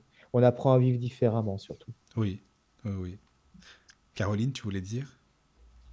Euh, oui, euh, par rapport à, à la médiumnité en salle, tu dis que ça te rend malade, tu stresses et tout, mais comment tu en es arrivé justement à euh, pratiquer en salle? Tu vas rigoler. Tu vas rigoler parce que c'est pas moi qui ai décidé, c'est là-haut. Oui, je me doute, mais... j'étais, prévu pour une première partie avec une collègue Ah oui. Et si tu veux, la, la personne qui a fait euh, la com s'est trompée et m'a mis euh, en première partie et en médiumnité en salle avec la médium. Et quand j'ai reçu l'affiche, que j'ai vu mon nom, sur, mon nom sur la deuxième partie, j'ai dit, mais non, c'est pas possible, moi je fais pas ça, quoi, j'ai jamais fait ça. Et du coup, j'ai téléphoné à la personne qui avait fait la com, qui a fait les affiches et tout. Et j'ai dit, mais mais Christine, heu, il est hors de question que que je fasse de la médiumnité en salle, c'est pas ce qui est prévu. Moi, je fais que la première partie, je parle de mon parcours de vie, de mon livre que j'ai sorti et heu et et et le reste, heu, c'est pas moi, quoi. Et elle me dit: «Mais c'est trop tard Michel, tout est parti, toutes les communications ont été faites» et je me suis retrouvé comme ça, bon gré mal gré, derrière la table et beh, j'ai été parachuté, voilà. C'est comme ça Ça m'est déjà arrivé aussi, mais pas pour de la médiumnité en salle. Voilà, c'est comme ça que c'est Ouais. passé. Ma, ma- ma première médiumnité en salle, c'était à Oloron-Sainte-Marie, dans le 64. Mais à la base, euh, je ne devais surtout pas faire ça et je ne voulais pas faire ça. Donc euh, voilà. Et puis après, donc après cette médiumnité, ben, d'autres personnes m'ont contacté. Et puis là, c'est pareil.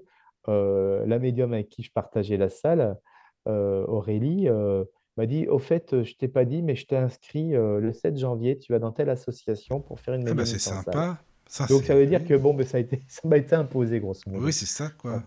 Voilà. Bah on veut te booster, on veut vraiment te... Allez, te dire, Oui, Michel, faut mais y après, il aller faut là, que ça soit bon. confortable aussi pour la Mais personne oui, qui le dit. c'est Voilà. ça, je comprends Mm, ouais. bien, oui, Et, et je pense que bon, euh, je pense que euh, je suis pas encore prêt pour la médiumnité en salle. Je suis, voilà, moi, je suis déjà, euh, je pensais pas déjà il y a un an faire ce que je fais aujourd'hui. Donc, euh, ça va trop vite pour moi. Je veux prendre mon temps et c'est pour ça aussi que l'année prochaine, j'ai décidé aussi de prendre du temps pour moi et de ne pas consulter. Je veux pas consulter beaucoup déjà aussi parce que j'ai autre chose à côté. Et, euh, et voilà, donc, euh, mais euh, je pense que la médiumnité en salle, oui, quand ça devient occasionnel euh, et pour des causes qui me tiennent à cœur, je veux bien y aller, mais euh, allez, deux, trois dans l'année, ça sera très bien. d'accord, oui, oui. Bah ça va. Hein. Et tu donnes des Ouais. Conférences parfois aussi? Je fais beaucoup de conférences, par contre. Ah, Ouais. ça c'est bien aussi. Alors là, ça c'est génial. Donc tu prends un thème qui te tient à cœur, enfin tu travailles ton thème à fond, Ouais, je travaille beaucoup sur le pardon et la résilience. D'accord. Ah oui. Et alors, comme mon côté cartésien est très, très présent, j'ai voulu amener euh, dans cette conférence sur le pardon ben, un aspect scientifique. Donc, je me suis mis à, à faire des recherches sur le cerveau et, je me suis rendu compte que bon, ben, euh, cérébralement, nous étions déjà pas tous égaux biologiquement face au pardon. Donc, c'était très intéressant parce que du coup, j'ai étudié un petit peu les recherches scientifiques et notamment des recherches de, de Yataru Sato, qui est un chercheur japonais de l'Université de Kyoto, qui a, qui a fait des expériences sur des personnes qui étaient sur un programme de, qui avaient subi un même trauma hein, et qui étaient sur un programme de, de pardon. Et il faisait des, scanners euh, de leur cerveau. Et, c'est comme ça qu'ils ont identifié donc, la zone de l'empathie du bonheur qui se développait de plus en plus au fur et à mesure que le programme du pardon était accepté. Donc c'est très intéressant et moi, je revenais toujours à l'aspect scientifique parce que à la base je suis quand même cartésien. hein. Alors Voilà, Michel, tu sais, euh, à, travers la France là-dessus. ouais. mais est-ce qu'on peut en écouter euh, sur ta chaîne ou autre des conférences? Alors, ouais, j'ai une chaîne YouTube, mais alors je, je suis nul en informatique et en technologie pour tout vous dire. euh, c'est mon frère qui m'a ouvert la chaîne YouTube, elle n'est même pas en activité, je ne sais même pas comment ça marche. D'accord. Ça, c'est moi. Mais par contre, il y y a eu un podcast qui a été fait avec la chaîne YouTube Éveil de conscience d'Evelyne et où, euh, où il y a eu une, euh, une émission d'une heure sur le pardon. Ah, ça c'est très bien ça. Eh ben, Voilà. allez Alors, écouter les c'était pas moi top, top, top parce que euh, j'étais encore un, un bleu, je paniquais encore hein, quand je passais derrière une chaîne YouTube. Oui, Là, euh, j'avoue qu'au fur et à mesure d'en faire, eh ben, c'est beaucoup plus fluide, beaucoup plus, c'est totalement différent. euh, c'est une question beaucoup d'habitude. Hmm. beaucoup plus à l'aise. Ah, puis là, il n'y a pas l'image, on est à la radio aussi, hein, de toute façon. Comme Oui, oui, ça, oui. euh, c'est différent, c'est ma première radio. J'ai jamais fait de Ah oui? radio, tu Ah bah c'est bien que vois. ce soit avec nous, ta première radio, ça fait le plaisir. baptême. C'est génial, c'est génial. Ouais, Alors Michel, il y a plus. plein de questions sur le chat, tu vois, les, bah, les auditeurs, tant mieux, ça fait plaisir, merci beaucoup, c'est, ça leur plaît, Merci donc il y a plein de questions. C'est gentil. Alors, Alors Caro, il c'est y a parti, il y a hein. Morgane qui demande, euh, ah, la, la question est remontée, Euh, les oiseaux et le monde médiumnique, est-ce que tu peux en parler peut-être? Par rapport aux signes, Je suppose. oui, parce que les, les signes, euh, ils utilisent souvent le monde animal, hein, que ce soit, Hmm. euh, que ce soit des oiseaux, que ce soit des papillons, que, euh, que ce soit des, des chats. Moi, je me rappelle quand euh, ma belle-mère est décédée, on avait un chat qui était très sauvage, qui ne rentrait jamais dans la maison. Et euh, à partir de- du moment où ma belle-mère est décédée, ce chat a collé ma femme, euh, il ne l'a plus quittée et dormait le long euh, dans son lit avec elle. Jamais il avait fait ça. Son comportement avait totalement changé. Mais ça, c'est des messages aussi d'envoyer de l'au-delà et du réconfort envoyé par nos défunts. Donc, ils utilisent beaucoup, beaucoup les animaux. Euh, beaucoup d'oiseaux aussi derrière les fenêtres, des rouges-gorges. Beaucoup d'oiseaux. Pas mal de papillons aussi. Oui, pas mal de papillons. Mais quand j'ai terminé mon livre Né pour renaître, j'étais sur la terrasse et j'ai eu une nuée de papillons au-dessus de l'ordinateur. Je ne sais pas d'où ils sont sortis. Et je venais Oh. de mettre le point final au livre. Ah ouais, d'accord. Bah c'est euh, Ah, bien Michel, bravo. impressionnant. T'as réussi, ça veut dire certainement c'est bon, euh, t'es bien, voilà. Ah non, mais de toute façon, ce livre, euh, je voulais pas l'écrire, moi. euh, Je voulais rien, je voulais rien faire. Mais à chaque fois, c'est toujours comme ça. Ah oui, Ça voilà. m'est imposé. Mhm. Et je leur avais fait un deal. J'ai dit, écoutez, moi, je suis trop feignant pour écrire. Et puis, j'avais eu aussi une mauvaise expérience de l'écriture. J'avais écrit un ouvrage pédagogique quand j'étais prof, qui avait jamais été acheté, jamais diffusé. Donc, je m'étais juré de plus, plus jamais réécrire. Et euh, pendant le, le premier confinement, hein, euh, ben, j'attendais en boucle, j'entendais, il faut que tu écrives, il faut que tu témoignes, il faut que tu écrives. Ça n'arrêtait pas. Je me levais le matin avec ça. Je me... Dans la journée, ça revenait. Le soir, en me couchant. Et j'aurais dit à un moment donné, ben non, je ne veux pas écrire et euh, je suis trop feignant, je n'ai pas le temps pour le faire non plus. Et là, j'entends, t'inquiète pas, on t'envoie quelqu'un pour t'aider. Et ils m'ont donné le titre du livre et m'ont donné la date de sortie. Voilà. Et c'est comme ça. euh, et donc, euh, j'ai fait un Covid long, donc euh, c'était en mars. Et j'ai repris mes consultations en hypnose parce que j'ai fait une formation d'hypnose parce que, bon, comme j'étais cartésien, il fallait quelque chose de factuel qui passait par le diplôme, bien sûr. Et après, je m'étais dit, je me mettrai, euh, je mettrai ce qu'il faut dans, ce que je voudrais dans la, dans la séance. Et puis, hop, euh, mais au moins, euh, sur une carte de visite, ça fera plus sérieux que, que médium. C'est pour vous dire. hein. Et, euh, et quand euh, j'ai repris ma séance, euh, mes, séances en octobre, j'ai pu retravailler qu'en octobre, eh bien, une personne vient pour une séance d'hypnose. Je fais cette séance d'hypnose, ça se passe très bien. Elle redemande une séance d'hypnose humaniste pour un problème personnel. Et à la fin, on échange et elle me dit, je suis, je me sens tellement libéré que je vais pouvoir me consacrer à ce que j'aime faire le plus, vraiment. Et je dis, mais qu'est-ce que vous aimez faire? Elle me dit, écrire des récits de vie pour les autres. Et là, j'entends, c'est elle qu'on t'envoie. On a commencé à écrire une semaine Mhm. après. Mais ça a été comme ça, tout, tout a été, euh, c'est tout guidé, moi, hein, chez moi. J'ai beaucoup de chance. Ah, Est-ce qu'il y a oui, Oui. Ah oui. y a des, des personnes qui euh, t'ont mis un petit coup de pied au derrière pour euh, avancer, mais et finalement qui ont quitté ton chemin, avec qui ça s'est mal passé, par exemple, mais Ah qui oui, t'ont donné une impulsion? Ah ben oui, oui, oui. Hmm, Moi, j'ai euh, souvent eu pense, ça. ouais.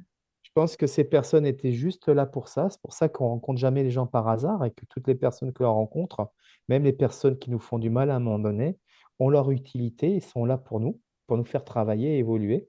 Euh, c'est vraiment. euh, euh, et donc, j'ai une personne, oui, qui est sortie de ma vie aussi furtivement qu'elle est rentrée, et cette personne m'a permis d'accéder aux salles. Voilà. Et euh, c'est quelqu'un que j'aime beaucoup profondément, mais euh, voilà, nos, nos chemins euh, sont aujourd'hui divergents, mais je, je reste dans l'amour de cette personne et dans la reconnaissance de ce qu'elle m'a apporté. C'est ça aussi le pardon. C'est bien, c'est important. Oui, c'est le pardon, voilà, t'en parlais tout à l'heure, euh, c'est ça, quoi. Ben, je pense que tout est messager et qu'à partir du moment où on vit quelque chose, je me pose toujours trois questions. Moi, à chaque fois qu'il m'arrive des trucs, parce que bon, ben, il m'arrive des trucs parfois complètement, heu, gore, hein. Mais je me dis: «OK, pourquoi il m'arrive ça? Qu'est-ce que ça provoque en moi au niveau physique et émotionnel?» et enfin la troisième question, c'est qu'est-ce que j'ai à retenir de positif et quel est le message de cette situation? C'est et quand on se pose déjà ces 3 questions et on prend conscience que tout ce qui se présente à vous, c'est pas un hasard et que c'est ce que vous avez à vivre pour progresser. C'est sûr que c'est pas Même pour si rien, ce sont des épreuves Mmh. très compliquées. Heu, vous savez, heu, maman, moi, heu, on a tous des casseroles dans la famille. Maman a été violée de l'âge de de 8 ans à l'âge de de de 11 ans, hein, et c'est un rayon de soleil. Donc de toutes les épreuves que l'on peut passer, on peut en faire quelque chose de beau. Mais il faut en avoir conscience et avoir un déclic et ce déclic, je l'ai eu à l'âge de 42 ans, voilà. Il est jamais trop tard. On peut avoir n'importe quel âge et on peut toujours évoluer même sur sa fin de vie et comprendre et mettre du sens dans tout ce que l'on dans ce C'est le principal, c'est de comprendre de toute façon un jour ou l'autre, mettre du sens Mettre du sens à ce que ce que l'on est, ce que l'on oui, Exactement. oui, oui. Il y a d'autres questions, Caro? Alors, il y a Nadia qui demande, quand tu es dans la rue ou ailleurs, y a-t-il certains défunts qui viennent à toi pour euh, te demander de l'aide? Non, j'ai jamais eu ça. Mhm. Ça s'est jamais présenté, sauf quand j'ai visité cette maison, j'avais la vieille dame qui était là. Mhm. D'accord. Euh, ben, Nadia demande, est-il, euh, aide, est-ce que tu aides parfois certains médiums à comprendre leur perception, surtout les jeunes? Alors c'est marrant Ah, parce que les alors jeunes médiums, tiens, ça c'est intéressant ça alors justement. oui et et moins et moins jeune, mais alors ce qui est c'est très marrant, bon, beh, heu, bon, c'est peut-être mon côté enseignant peut-être et de partage que j'ai j'ai eu pendant 20 ans d'en d'enseigner. Mais alors moi qui manque cruellement de confiance en moi, heu et beh, heu, beh, oui, j'accompagne des personnes qui sont en chemin, oui. Voilà. J'ai accompagné, beh, heu, une jeune médium, Aurélie Boulet, heu, qui est qui est de de Lérac, à côté d'Agen, qui est qui a vraiment des capacités énormes et en se mettant en canalisation, on a travaillé tous les 2 et on a on a eu des informations qui ont permis d'affiner plus finement ses Ça perceptions. c'est intéressant parce qu'après vous vous complétez aussi, c'est ça qui est bien. Oui et puis on le fait avec le avec l'énergie du corps, hein, donc Oui, heu, oui, sans oui. contrepartie, hein. Mmh mh, c'est ça, quoi. Bah, justement, c'est bien. Merci, heu, Nadia, pour ta question parce que ça m'en amène une autre. Heu, donc tu parlais tout à l'heure de Céline, de Magali, donc tu as des amis quand même. Chez tes confrères, tu as quand même des gens de confiance, avec qui ça passe bien, sur qui tu peux compter. Je enfin, je te demande ça parce la même médiums, il y a la même beaucoup de famille d'âmes. la même famille d'âmes, c'est ça. Oui. Donc tu as des amis. Non, mais parce que je te, je te pose la question, parce que tu sais, entre médiums, hein, j'en ai tellement entendu qu'il y a beaucoup, beaucoup dans ce milieu de, de concurrence, de jalousie, de c'est moi qui, enfin tu vois, et pourtant je c'est la parle pas de spiritualité. concurrence, la jalousie, c'est le propre, heu, de l'humain malheureusement, hein, hum, heu, hum, c'est les gens sont toujours envieux et puis c'est vrai que quand, vous voyez, moi je cours pas les rendez-vous, j'en ai plein et il y en a des y a plein de gens qui courent des rendez-vous et qui en ont pas, donc c'est vrai que ça peut créer des jalousies. Mais heu, mais c'est peut-être parce que je ne crée pas d'attente aussi par rapport à tout ça C'est possible. et j'ai un lâcher prise, total par rapport à je vis, heu, ce qui se présente au moment présent. Oui, Donc, oui, oui. la jalousie, elle est propre à chacun, mais parce que bon, heu, forcément, heu, moi je ne suis jaloux de personne, je suis content de la réussite de tout le monde et je pense qu'il y a de la place pour tout le monde Ah, mais ça c'est sûr, je suis on n'est d'accord. pas on n'est pas, heu, concurrents, on est confrères oui, et je trouve que c'est bien de d'avoir un petit groupe d'amis, heu, qui vivons la même chose au même moment puisqu'on évolue tous en même moment. Et là, je peux vous dire qu'il y a une vague quand même où, où on on on sent que notre taux vibratoire augmente. Et je pense que c'est aussi l'effet du groupe parce qu'on peut partager aussi ce que l'on vit au quotidien et être compris déjà. Et puis, heu et puis, et tout se fait avec le chakra du cœur. Donc Oui, oui, oui, voilà, donc bien après ça. les personnes, on de toute façon, on on le sent bien, il y a on sent qu'il y a des personnes qui viennent vous voir par intérêt, ben, on on le perçoit quand même, hein. Oui, mais pourquoi pas se Heu, tenir la main? Je veux dire, dans ce milieu, on pourrait se dire, oui, c'est la spiritualité, euh, voilà, ils sont quand même entre eux, ils doivent s'entraider, ils doivent se soutenir, oui, certainement, les gens peuvent penser. Mais, mais non, c'est quoi quoi. la spiritualité? La spiritualité, c'est un art de vivre au quotidien. Ah oui, oui, oui, bien sûr, c'est un art de c'est Normalement, de oui. c'est déjà d'aimer son prochain, la spiritualité Mais c'est sûr. Avant tout, et oui, de ça c'est le oui.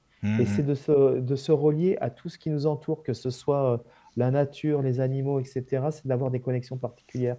Il y a beaucoup de gens et de personnes, heu, qui, heu, s'engagent dans ce milieu de la «spiritualité» entre guillemets mais qui sont déjà pas apaisées avec elles-mêmes. Oui. Donc, comment on peut euh, être thérapeute ou vouloir être médium quand déjà on n'est pas en paix avec soi-même? Donc, je pense que déjà, ça passe par ça. Et quand on vous avez rencontré, et quand on rencontre des gens qui ont fait ce chemin, etc., ben, on se regroupe parce qu'on a la même Oui, oui. énergie, Non, mais c'est bien ça, c'est important. Parce que oui, comme tu dis, et la les, même les... vision des choses. voilà la même vision des choses. Michael, Hmm. il est, il est pareil. C'est, c'est comme mon frère de cœur, Stéphane.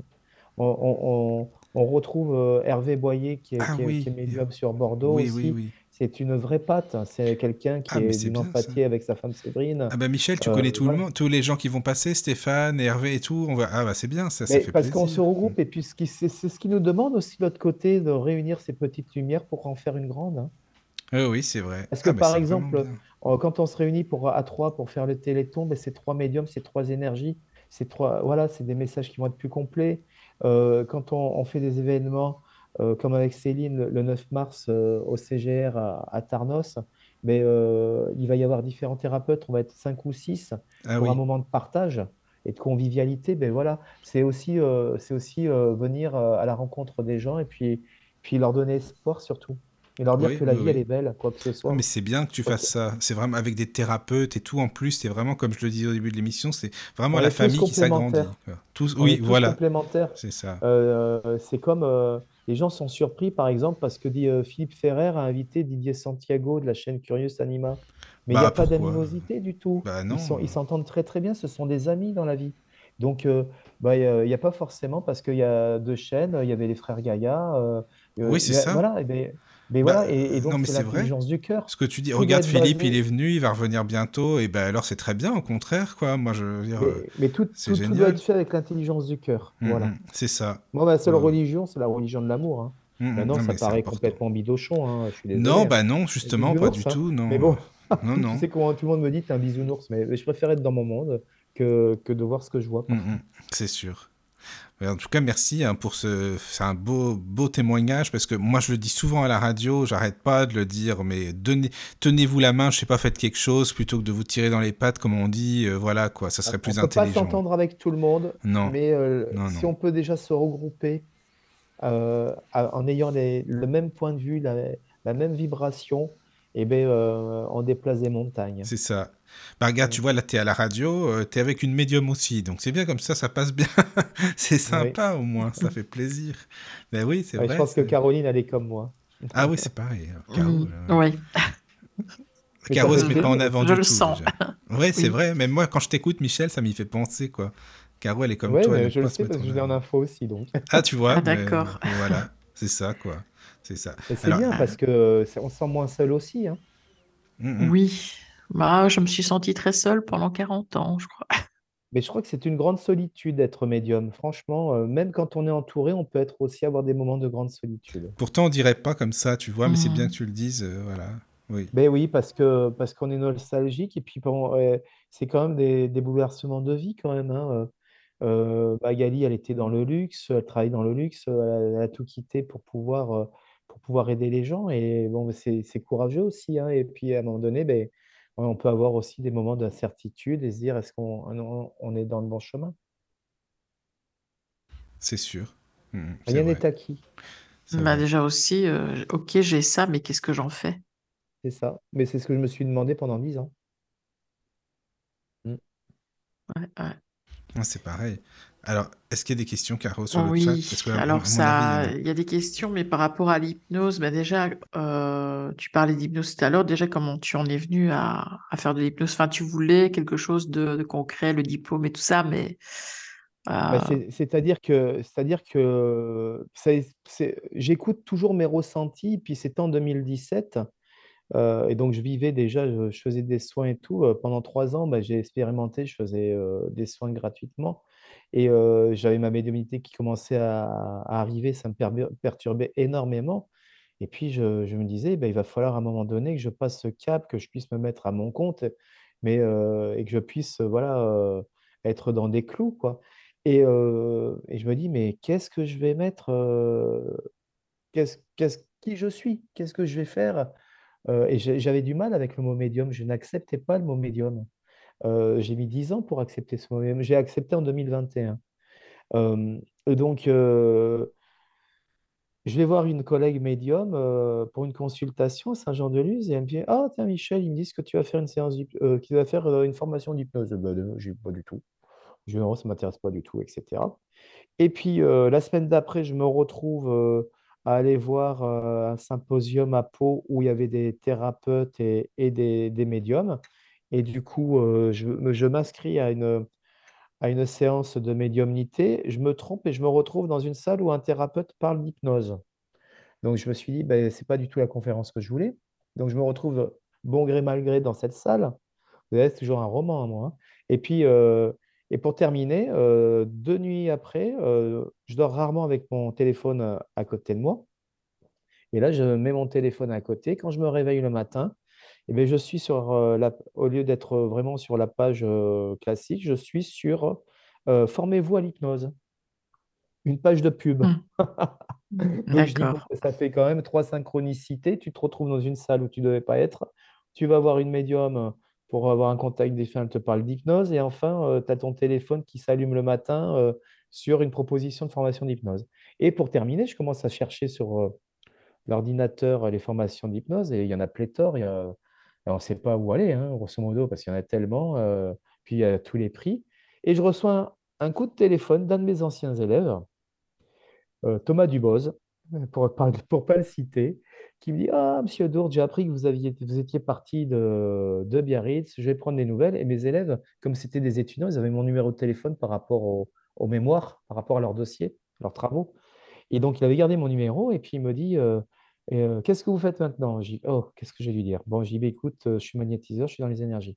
Ah, il dit, ben, moi, je suis en train d'expérimenter un truc de ouf. Je suis en train de suivre une formation d'hypnose. Et il m'a donné l'adresse de la formation. Je suis allé Ah, très peu après. Ouais, ça a été ben, tout, euh, tout dirigé comme ça. Et donc, euh, l'hypnose, j'en suis venu justement parce que je voulais quelque chose qui était protocolaire, puisque comme je ne savais pas ce que je faisais et tout, euh, et je ne savais pas comment ça se passait, et comme j'aime bien comprendre ce qui se passe, je me suis dit, bah, l'hypnose, c'est protocolaire, c'est des protocoles, ça s'apprend, il n'y a pas besoin de capacité. Et puis, euh, dans mes séances après, ben, je mettrai ce que je voudrais, mais je serai hypnothérapeute. Donc, j'ai commencé par l'hypnose directionnelle à l'IFHE de, Paris. Et euh, ça ne me correspondait pas trop parce que je trouvais que c'était très directif jusqu'au moment où j'ai entendu parler de l'hypnose humaniste. Et donc, j'ai fait la formation d'hypnose euh, huma- humaniste à Bayonne. Ben, justement, il y a une question sur le chat par rapport à ça de Snow qui demande quelle est la différence entre l'hypnose humaniste et ericksonienne. Alors, l'hypnose ericksonienne, c'est une dissociation. On- il y a une dissociation, on pratique la dissociation. Et le thérapeute vous amène euh, là où il a décidé d'aller. C'est-à-dire qu'on ne vous demande pas votre avis, on vous amène dans un, avec des protocoles, etc. En hypnose humaniste, il n'y a pas de dissociation, c'est une association. C'est-à-dire qu'on se connecte au grand tout, on grandit. Et donc, c'est participatif. Ça veut dire que le thérapeute, il va, se, il va être comparé comme un guide de haute montagne, et il va vous guider et vous amener vers un endroit vers lequel vous pouvez ou pas aller. C'est-à-dire que vous avez toujours votre possibilité de ne pas ouvrir la porte si vous ne désirez pas l'ouvrir. Donc, c'est beaucoup plus respectueux et c'est beaucoup plus spirituel. Et ça fait appel aussi euh, à des archétypes et à des symboles. Voilà, donc c'est beaucoup plus profond. Pour ma part, je préfère l'hypnose humaniste qui est beaucoup plus douce et euh, on va vraiment à la source. Mhm, d'accord. Et euh, une question de Dorothée qui demande si on peut contrôler une personne avec de l'hypnose. Ouais, ça, c'est l'hypnose de spectacle, mais bon, il n'y a pas d'intérêt thérapeutique. Euh, mais on est déjà des êtres contrôlés parce que ce qu'il faut savoir, c'est que souvent, quand on... J'écoute plus la télé depuis cinq ans, je regarde plus la télé, mais les informations, c'est rempli de, de, euh, d'induction hein, et de, d'hy- d'hypnose. hein.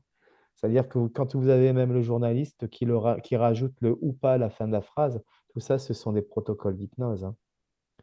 Donc, euh, euh, c'est de l'hypnose conversationnelle. D'ailleurs, euh, un certain président, euh, que je ne, sa- je ne citerai pas, avait été formé par, euh, par mon formateur pour pratiquer l'hypnose conversationnelle. C'est-à-dire que ben, dans, dans la, la transmission du discours, eh ben, on vous endort un peu. hein. D'ailleurs, c'est le propre de l'homme politique souvent. Mais c'est une forme de contrôle, bien sûr, mais inconsciente. Mais euh, c'est pour ça que je regarde plus les télévisions, euh, tout ce qui est information, tout ça, je regarde Ouais, tu plus. perds rien, hein, de toute façon. hein, Non. donc, euh, voilà. Ah ben non, non, non. Ça, c'est Je... sûr. Et puis, euh, cultiver des égrégores de peur, Oui, non merci, exactement, ouais. Hmm, c'est bon, quoi. hein. c'est ça. Oui, Caro. Alors, il y a des, des remarques sur euh, le chat. Donc, euh, Snow qui dit, je trouve ça très bien de reverser à des associations. Il y a une autre personne que je suis qui un jour a dit que lorsqu'on reçoit, il faut rester dans la gratitude. Oui, mais la gratitude au quotidien, je, je remercie euh, tous les jours, le matin en me levant et le soir en me couchant. Et, euh, et je trouve que voilà que c'est bien de partager, surtout aujourd'hui. Alors, il y a Chantal qui dit, vous êtes vraiment une très belle personne. Voilà. Ah, c'est gentil. J'essaye de faire, je fais du mieux que je peux, mais j'ai parfois je, je peux péter un câble aussi, hein. Vous inquiétez pas, ça m'arrive. Bah, c'est rassurant dans un sens, au moins, euh, t'es humain, je veux Oui, dire, oui. hein, c'est Bah vrai, oui, oui, quoi. oui. euh, euh, j'ai expérimenté la colère cet été. Je peux vous dire que franchement, là, j'ai appris à me pardonner de m'être mis en colère, hein, parce que le plus difficile, c'est de se pardonner à soi-même. Oui. Mhm. Oui, mais bon, voilà, c'est, je veux dire, c'est normal, t'es vivant, t'as des émotions, et, et tant mieux, et heureusement, quoi. Oui, oui, oui. Et puis bon, ça fait partie aussi du chemin d'apprentissage. Oui, c'est ça, quoi. Mhm. Et Mm. alors, pour Oui. l'instant, dernière remarque de Fatma qui dit il faut rester équitable, pouvoir vivre de son métier parce que c'est un métier et savoir donner parce que c'est le message qu'on doit véhiculer dans ce métier, le partage, parce qu'il y a plein de médiums bourrés d'orgueil et de préjugés et qui sonnent faux dans leurs paroles. Donc, bravo à vous de dénoncer ces pratiques. Bah, je dénonce pas, c'est-à-dire que Oui. euh, c'est pas ma tasse de thé. Donc après, chacun fait ce qu'il veut comme il veut. Euh, moi, ce que je dirais surtout, c'est euh, aux auditeurs de faire preuve de discernement par rapport aux personnes qui, va- qui, qui vont voir. Et, euh, et surtout voir euh, le bouche à oreille. Le bouche à oreille, c'est aujourd'hui la meilleure C'est ce qui marche le mieux, hein. Bien sûr, Ça, c'est bien sûr. sûr. Bah, regarde, même pour les invités, tu vois, à la radio, le bouche-oreille, c'est ce qui marche le mieux, c'est pareil, hein. Tu me présentes une personne, qui m'en présente une autre, au moins on sait que c'est des gens de confiance, quoi, Oui, tu c'est un, c'est un réseau. C'est un réseau, pas de voilà. site internet, hein, j'ai j'ai rien du tout. hein, euh, euh, j'ai euh, Stéphane, mon ami Stéphane, qui m'a fait un avis Google parce qu'il me dit Michel, ça serait bien quand même un avis Google pour qu'au moins ton adresse soit mise Oui, oui, tu oui. consultes avec ton numéro de téléphone. Parce que euh, des cartes de visite, j'en j'en ai pas. Voilà. Je, j'en ai eu, euh, voilà, bah, je- j'en ai distribué. Et j'ai pas de carte de visite, euh, j'ai pas, j'ai pas besoin. C'est voilà. Non, mais c'est le bouche-oreille, voilà, c'est c'est le principal. C'est la meilleure C'est la... publicité. Oui, puis- c'est la meilleure pub, c'est sûr. Ça, Et puis vrai. fuyez aussi tous les magnétiseurs qui vous proposent 40 séances, comme chez le kiné, là. hein, euh. Non, non, non, il faut vraiment euh, faire attention parce que c'est très facile euh, euh, de profiter hein, dans, dans ce milieu-là. hein. Voilà. Ou même, tu sais, tu as beaucoup, beaucoup de, de gens qui te proposent maintenant des stages. Il faut faire tant de stages à je ne sais combien pour euh, être formateur toi-même, que ce soit en, en magnétisme Oui. ou autre. C'est Ben oui. c'est Alors ça, la formation peut aider, comme la formation d'hypnose, ça m'a beaucoup aidé.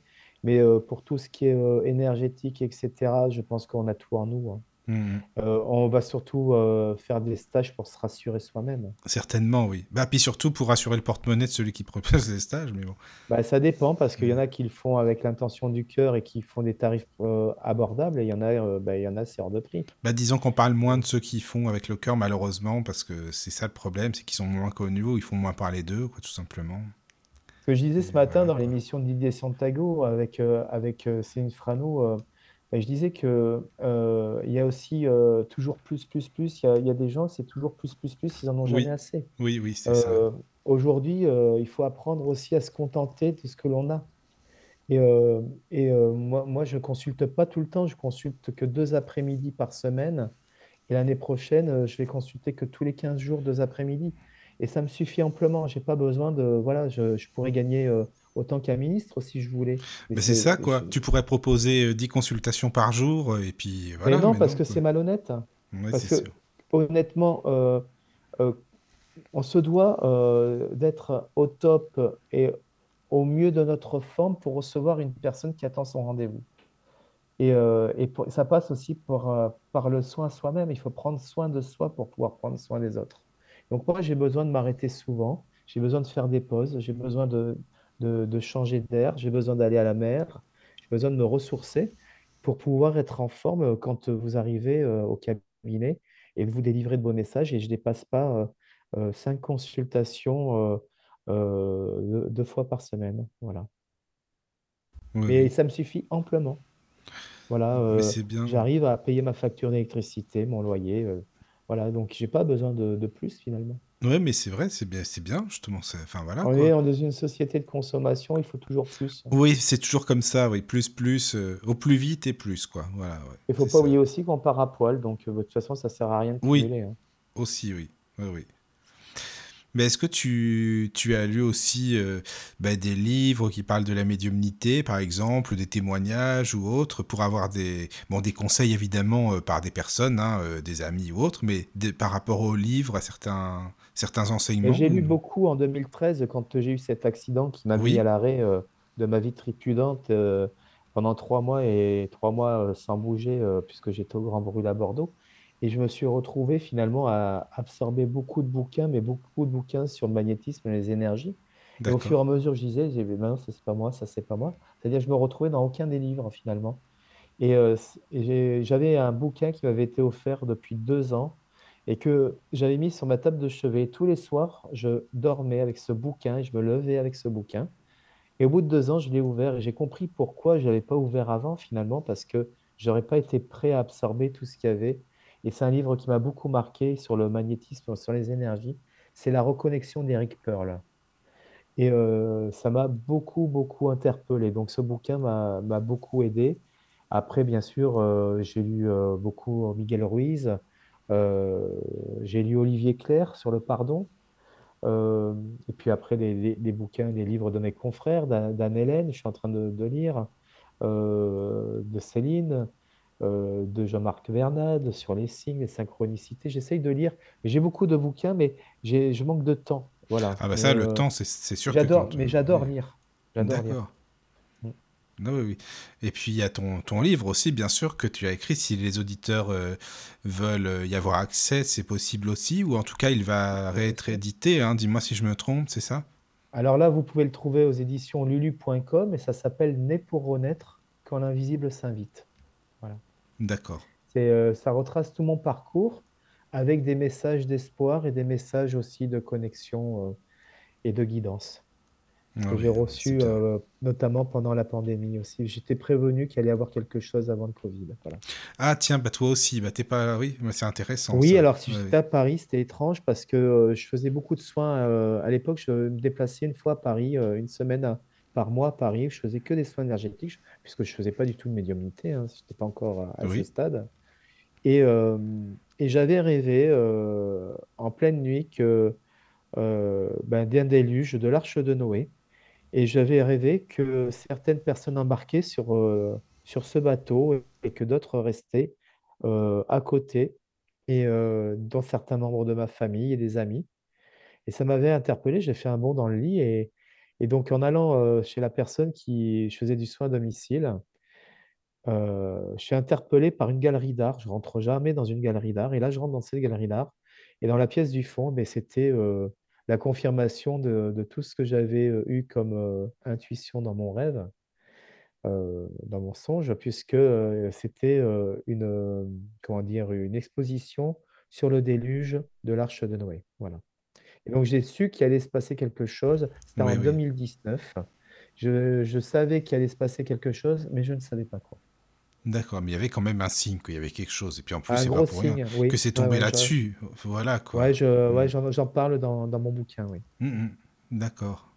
Ah oui, mais c'est Après, il y a des beaux intéressant. messages aussi d'espoir, Oui, euh, de preuve de survivance et, euh, et aussi de, il y a des outils de réalisation de soi parce que le but, c'est de, de rendre les gens autonomes et pas dépendants d'un thérapeute. Ah, c'est super Donc, euh, important. de leur donner des clés pour qu'ils puissent. euh, il y a, il y a des super clés qui sont toutes simples à mettre en pratique et qui sont gratuites et qui font énormément de bien et que j'ai eu l'occasion de, ben, de, de travailler euh, pour mon- lors de mon cheminement, hein, comme la méthode Oponopono de Luc Baudin, euh, comme, euh, comme l'exercice du miroir. euh, enfin, voilà, il y a plein et j'en parle dans mon bouquin. d'accord. Donc à lire. En tout cas, euh, moi je sais que ça Euh, Pour ceux m'intéresse. qui le euh, veulent. pour ceux qui le veulent. Voilà, c'est Voilà. c'est ça. C'est ça. C'est pas une obligation. Ah non, mais c'est important quand même. Moi. En tout cas, si euh, s'il est en audio un jour, tu n'hésites pas à me le dire. hein. Ah oui, mais suis. tu, euh, tu m'as donné l'idée, mais je pense qu'il faut que je trouve la solution pour le faire en audio, oui, bien sûr. Ça serait bien, oui. Oui, oui. Ça, c'est sûr. Voilà. Alors, Est-ce que euh, tu es réceptif au, au lieu? Oui, oui, oui, beaucoup. Je fais des nettoyages de lieux et parfois Ah, bah je comprends mieux maintenant. Bah là, oui, d'accord. Pourquoi vous êtes... Ah oui, d'accord. Ah bah, je comprends. Bon, bah Et, ça, tu ne l'avais pas que... auparavant? Oui, Caro, elle fait ça. Oh, ah, c'est marrant, Ah ça. ben, Oui, ça s'est imposé à moi pareil. oui. Bah, Mais moi tout aussi. vient, finalement, tout, tout, tout vient à moi. Je, je ne demande rien, je ne provoque rien. C'est, c'est ça qui est, qui est impressionnant. Mhm. C'est-à-dire que euh, les gens me disent, mais tu as différents cordes à ton arc, mais je, je, je ne cherche pas. Je Mhm. veux dire, ça se présente. euh, et euh, oui, et, euh, j'ai eu des choses ouais, qui sont, comme dirait l'autre, pas très catholiques. Ouais, ça, c'est clair. Et à chaque fois qu'il y a un nettoyage de lieu, je n'arrive jamais à l'endroit. Ils me perdent. C'est-à-dire que euh, j'ai toujours des problèmes sur la route. Ah oui, bah, c'est d'office. C'est J'ai fait un nettoyage de lieu samedi dernier. Ben, y j'ai évité quatre accidents sur euh, le chemin, quoi. C'est impressionnant. Une fois, Mhm. j'avais crevé. Euh, une fois, euh, je voulais faire un nettoyage de lieu dans une ferme qui est pas très loin de chez moi, qui est à 10 minutes. Et c'est des amis, donc je connais très bien le lieu. Et bien, j'ai mis une heure pour arriver chez eux. Je ne Mhm. trouvais plus un route. Et Et tu l'expliques mais comment? Parce qu'ils veulent pas que... On veut euh, Ah pas ben, y dans la hein. voiture, j'avais déjà les prénoms, j'avais déjà tout, mais bah, parce qu'ils voulaient pas trop que je vienne, je pense. hein. Mhm.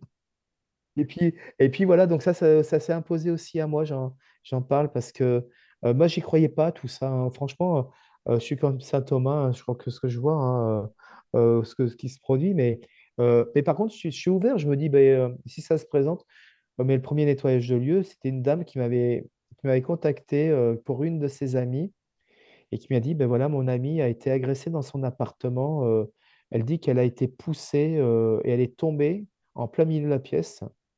Et, et un matin, elle s'est retrouvée avec les draps entourés autour de son cou, comme si quelqu'un avait voulu l'étrangler. Bon, je me suis dit, en rigolant comme ça, je fais, oh là là, celle-là, elle a fumé un petit peu. dire, c'est quoi? Elle a fait un peu de fumette et tout. Et puis après, je me suis dit, mais non, Michel, arrête de, de- de porter un jugement, etc. Mais va voir cette, cette femme. J'ai compris quand je suis arrivé. hein. Déjà, j'ai mis du temps pour arriver. Et dès que j'ai franchi la porte, j'ai eu une odeur d'ammoniac qui m'a brûlé euh, tout l'œsophage. Mhm. J'étais le seul à sentir cette odeur. Ah oui. pas très bon. Ah oui. Mais alors. Comment ça se passe? C'est-à-dire, comment toi tu procèdes, enfin, un nettoyage de lieu pour les auditeurs, hein, peut-être ça intéresse, euh, mais brièvement, hein, com- comment ça se passe Et je fais nettoyage? jamais la même chose, c'est toujours pareil, c'est tout au ressenti. Ah oui, puis, oui, euh. Pareil, et, ouais. et puis, euh, puis je sais jamais ce que je vais trouver non plus. euh, mais euh, bon, ce qui est bien, c'est quand on a tous les prénoms des gens qui sont là et qui sont confirmés, donc on voit, on voit qu'il y a du monde. M- J'arrive à prendre des photos aussi de ce que je vois. Ah. C'est-à-dire que dernièrement, euh, euh, si vous allez, euh, pour les gens qui veulent aller sur Google Avis Michel Dourte, j'ai posté des photos où on voit des visages. Alors, c'est pas de la parodie, hein, c'est, vraiment des visages puisqu'ils ont été identifiés après avec les photos des défunts que les propriétaires m'ont donné. Voilà. mais tu as on des outils des chats, on voit, spécifiques que tu on voit plein prends? de choses, des êtres de la nature aussi, on voit plein de choses. Ah oui, oui. Mais est-ce que tu as des, comme on dit, la boîte à outils euh, que tu emmènes chez les gens euh, du... euh, enfin, Euh, j'amène du Paul Santo, de la sauge, oui, mais après, surtout, j'amène ma foi. hein. ouais, c'est important, c'est sûr, même c'est le plus important. Mm. C'est la protection divine que j'im- j'implore à chaque. Mhm. D'accord. Ah oui. Ah, mais c'est vraiment intéressant, hein. Tu as plusieurs cordes à ton arc et tout. Enfin, moi, je- en tout cas, Michel, je te remercie, euh, je suis à fond. hein. Moi, j'aime bien, je suis très content que, vraiment, hein, que Bah, tu Merci sois... à toi, merci à vous. Ah Je oui. suis très ravi aussi de partager avec les auditeurs parce que c'est important aussi de, de faire part de son expérience. Mais ce, ce n'est que mon expérience. hein. Je veux dire, euh, je, ne détiens pas la vérité. Non, non, ma mais on, on est là pour parler de ton je viens expérience. bien le dire. hein. C'est c'est vraiment moi mon, mon ressenti, mon vécu personnel. Voilà. Le plus important, c'est ton expérience et, et voilà, et c'est très bien, justement. Ça, c'est... Et puis, tu sais, euh, comme je disais, euh, les, les médiums euh, se complètent aussi, hein, euh, voilà, et tant mieux, c'est très Oui, bien. bien sûr, très bien. bien sûr. Mais là, c'est pareil, un nettoyage de maison, bah, j'en fais quelques-uns, j'en fais pas beaucoup. Mais là, c'est pareil, on, on voit de tout. On voit des gens qui demandent des sommes. euh, Ah incroyable. oui, c'est ça. dingue. Alors que les ouais. gens sont déjà dans des situations euh, catastrophiques. Ouais. Après, bon, comme dit, comme disait euh, une de vos auditrices, il faut aussi vivre, et bien sûr Mhm, qu'il faut vivre, mais il faut pas non plus arnaquer les gens. c'est sûr. Quand on Mhm. demande 2000 euros pour faire un nettoyage de maison, hein, euh, Ah ou, oui? cin- Ah, j'ai jamais entendu cette somme-là quand même même. 1500 euros, ben oui, ben voilà. Donc, euh, non, merci. non. Ah. Non, mais ça Alors que la plupart du temps, les gens euh, qui ont de gros gros problèmes dans les lieux sont déjà, euh, ont déjà des problèmes dans tous les domaines. Mais on voit le bénéfice d'un passage dans un lieu. Moi, j'avais aussi Ah des gens qui avaient du mal à vendre leur appartement, qui n'arrivaient pas à le vendre du tout. euh, C'était un- euh, des personnes âgées. euh, et après le passage et le nettoyage, ils ont vendu dans la semaine suivante. hein. Donc, euh, ça libère. hein. Ouais, complètement. Voilà. Et Et on après, c'est peut, on peut avoir une photo de quelqu'un qui, euh, je veux dire, parasité avant la venue et peut-être une semaine après, le visage est complètement différent. Exactement. Mais c'est comme, euh, c'est comme un soin énergétique ou, ou comme une médiumnité. Quand on les voit arriver, ils ont un visage Mhm. figé. C'est Ma mère vrai, me dit toujours, tu devrais les prendre en photo avant-après. J'ai dit, c'est maman, ça vrai. fait un peu face à Dieu Oui. quand même. Donc, euh, tu sais, ça fait le truc de résultat, euh, la photo avant, la photo après. Mais c'est vrai que quand on voit, la... mais c'est là qu'on qu'on voit notre utilité et la manière dont, dont c'est important. Mais après, c'est toujours pareil. Il faut vraiment faire ça dans l'empathie, dans la bienveillance et l'amour, quoi. Et, et pas, euh, voilà, donc, euh, et travailler avec des, des- des vibrations hautes. Ah, c'est sûr que c'est super Mais important. nettoyage de hein. maison, Ouais. c'est euh, c'est rock'n'roll hein, comme Ah parfois. oui, hein, non mais tu vois, je pensais pas qu'on serait allé sur ce sujet, mais alors là, c'est très bien aussi, hein, ça c'est, ça se complète bien. Je pense que c'est pas pour rien que tu es ici, ça c'est sûr. Ça, voilà, c'est sûr et certain, parce que il y a tellement de sujets en commun euh, qu'on a, euh, Caro, euh, toi et moi, c'est, c'est vraiment bien, quoi. Tant mieux. Voilà. Et donc, il faut savoir que ça existe parce que voilà, moi, Ah oui, moi je, suis, oui, oui. voilà, je, je- j'a- j'accueille tout ce que je vis, puis je, je suis ouvert à tout, et puis je me dis, ben, o- ok, ben, euh, allez, je vais vivre cette expérience et, et je vais voir ce que, voilà, ce qui se passe, quoi. Ah oui, c'est, mais c'est bien. C'est déjà d'être curieux aussi, et Ah, je suis curieux de tout. euh, c'est très Et euh, je important. pense aussi, ce qui est important, et Caroline, je pense que tu vas me dire la même chose, c'est garder son âme d'enfant euh, face à tout ce que l'on vit et, et de rester toujours émerveillé de tout ce que l'on vit. Ah oui, c'est clair. Moi, je suis toujours Et étonnée. moi, je suis étonné, je suis comme un gamin de 6 ans. Parfois, je bondis dans, dans, dans le cabinet. Je fais, Oh, tu te rends compte quand même, euh, il y a, le prénom d'Oscar et tout, mais comment tu Ah es oui, oui. Oscar? Euh, voilà, bah, je suis, je suis comme un gamin. Je suis c'est enthousiaste. vrai, c'est vrai. Ah Ouais. ouais, je, je suis toujours étonnée, moi. Bah oui. Parfois dans le mauvais sens, hein, mais surtout dans nettoyage des lieux. hein. Ah oui, oui, oui. Non, mais nettoyage de lieux, c'est. Hmm. J'en fais pas beaucoup, hein, parce que c'est éprouvant. hein, C'est comme les Ouais, c'est salles. hein. éprouvant. Hmm. Ah Le oui, je me dernier doutais nettoyage bien. Moi, je lieux, n'ai jamais fait de salle, mais je me dis, à mon avis, ça doit être du même acabit au Mais niveau. euh, c'est même, euh, ouais, on a toutes les Ouais, énergies en face de nous. ouais, hein. ouais. Bah Donc, oui, euh, oui, c'est vrai. Mhm. Et puis parfois, il y a aussi des gens qui viennent pour, pour nous tester ou qui n'ont pas, euh, Ouais. un- même des confrères. hein. Ah oui, Ah, des ah des confrères? confrères Ah, qui Ah bah carrément. oui, Ah oui, bah carrément. oui, j'en ai euh, déjà vu. hein. Oh là, ah oui, d'accord. Ils viennent voir ce Euh, qu'on fait. Ah oui, ils viennent voir et comment ça se passe et tout. euh, ouais, ouais. Ouais, ouais, ouais. Hmm. D'accord. Ah oui. Bon, Mm. bah, pourquoi pas, hein, chacun son truc, après tout. Bah oui, oui, oui, on Bah, moi, c'est, ça m'arrivait, mais enfin, moi, je, moi, je ne suis pas connue, hein, mais je veux dire, ça m'a, enfin, moi, ce que j'ai, j'ai fait beaucoup, c'est justement aller voir des médiums en salle pour voir comment ils, ils pratiquaient, en fait, et de voir si moi, j'avais des informations identiques. Mhm. Alors, tu peux les avoir, les informations identiques, mais généralement, moi, quand je vais voir un, un confrère ou, mais je coupe, quoi, parce que j'ai envie de passer un beau moment et, et d'être aussi euh, Ah oui, ça, je comprends, mais moi, c'était vraiment au moment où je me posais beaucoup de questions et... Oui, ben, j'ai fait la même chose que toi. Je Ah suis allé oui, voir des confrères parce que justement, ça m'interrogeait de, de voir comment ils canalisaient. Et c'est là que j'ai vu aussi qu'il y a autant de médiums et autant de canalisations possibles finalement. oui. Mm. Chacun a son mode d'emploi. Il n'y a, y a pas un mode d'emploi, c'est pas standardisé, quoi. Hein, on n'est pas comme dans une, for- dans une chambre Formule 1 où on va dans tous les. Formule 1, on a tous la même chambre. Mais là, c'est pareil. ben, il y a des médiums qui vont entendre, il y a des médiums qui vont voir, il y a des médiums qui vont écrire, Mm. euh, d'autres qui vont chanter. J'ai déjà vu. euh, donc euh, voilà, donc le principal, c'est de transmettre l'information et le message. Le reste, on s'en fiche. C'est le plus important pour les personnes qui, qui attendent, ou même qui n'attendent pas parfois et qui ont un message, justement. C'est Ça peut arriver Oui, aussi. ben oui, mais, mais parfois ils sont, ils sont déçus parce que parfois c'est pas la personne qu'ils attendent qui Ah oui, c'est ça. Mhm. Alors Oui, donc, oui. euh, c'est comme au cabinet. Ah, je voudrais un contact avec mon père. Et ben non, j'ai la grand-mère, j'ai l'oncle, mais j'ai pas le père, quoi. C'est vrai, mais au moins ils savent que bah, ces gens-là, ils savent que voilà, t'as pas pu non plus l'inventer. euh, voilà, c'est aussi quand t'as des Ouais, ou, prénoms. ou- quand- ou- ou bien une personne qui, avec qui ils ont eu un gros conflit, un gros litige, Oui. et c'est surtout pas la personne euh, à qui ils auraient voulu parler, quoi, Ah, ça, c'est vrai que ça, c'est pas facile non plus. J'imagine bien ça. C'est sûr.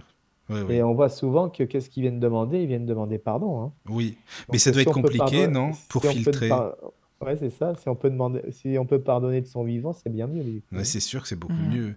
Mais, co- mais que- co- je veux dire que c'est très compliqué, non? Tu dois filtrer euh, certainement parfois ou quoi? Parce que s'il y a des choses qu'un un défunt veut balancer, mais bon, qui est un peu, voilà, euh, quand même assez lourd, quoi. Ouais, je filtre parfois filtres. quand. euh, De toute façon, généralement, quand on nous donne l'information, c'est que la personne en face est capable de l'entendre. Mais je mets Mhm. parfois des, des rondeurs, on va dire. D'accord, Parce oui. que parfois, c'est cash, hein.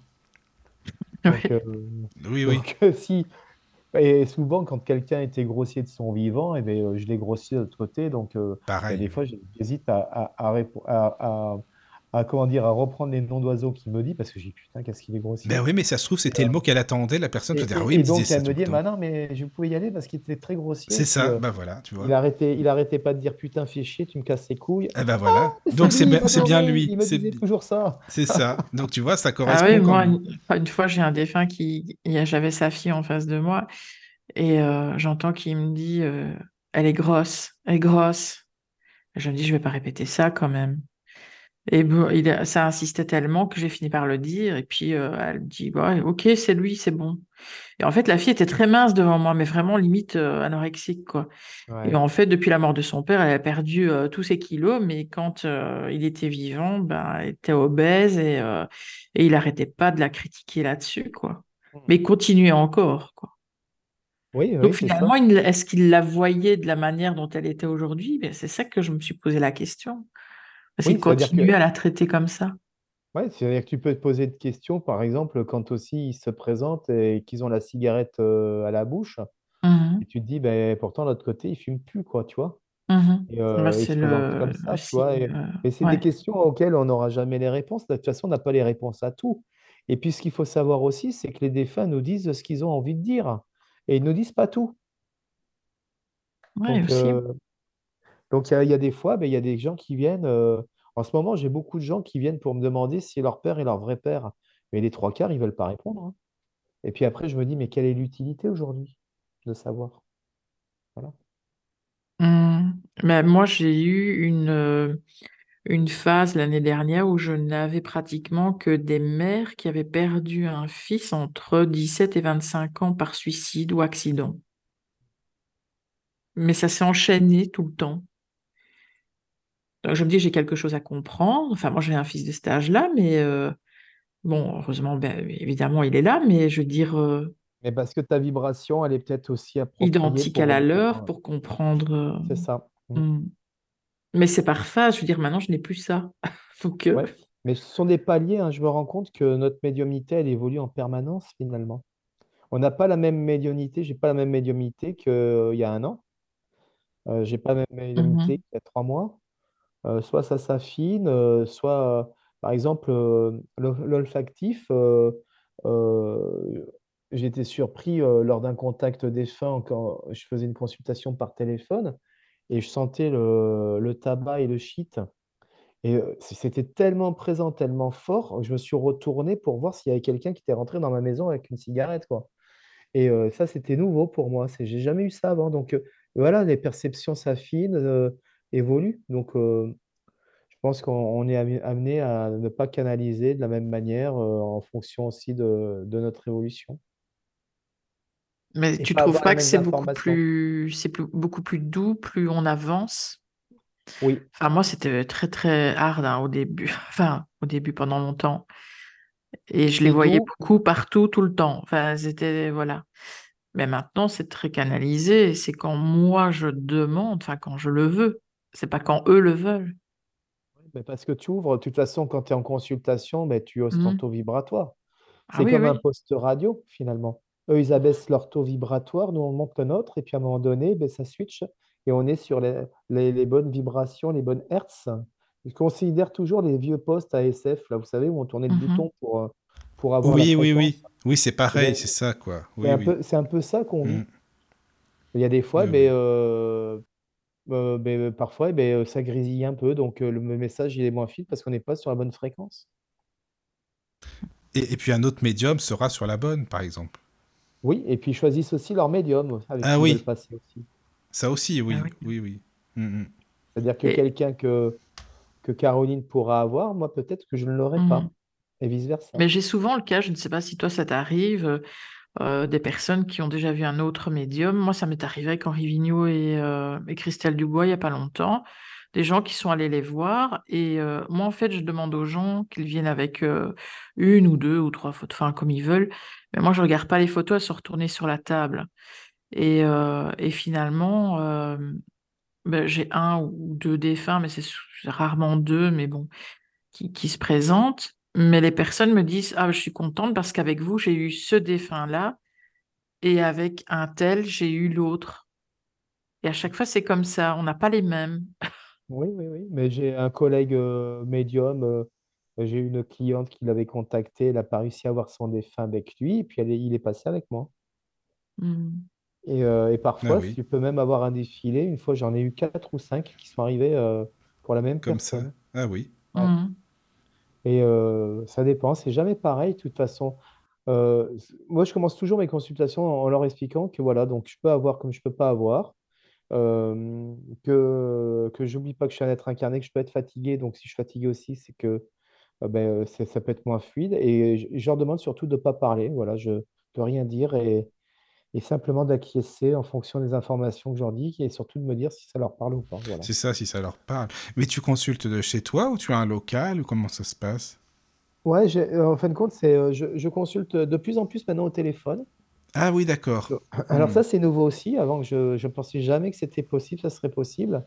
Et je veux pas de visio, je veux pas de Skype, je suis pas parasité, je prends juste le téléphone et la voix. Voilà.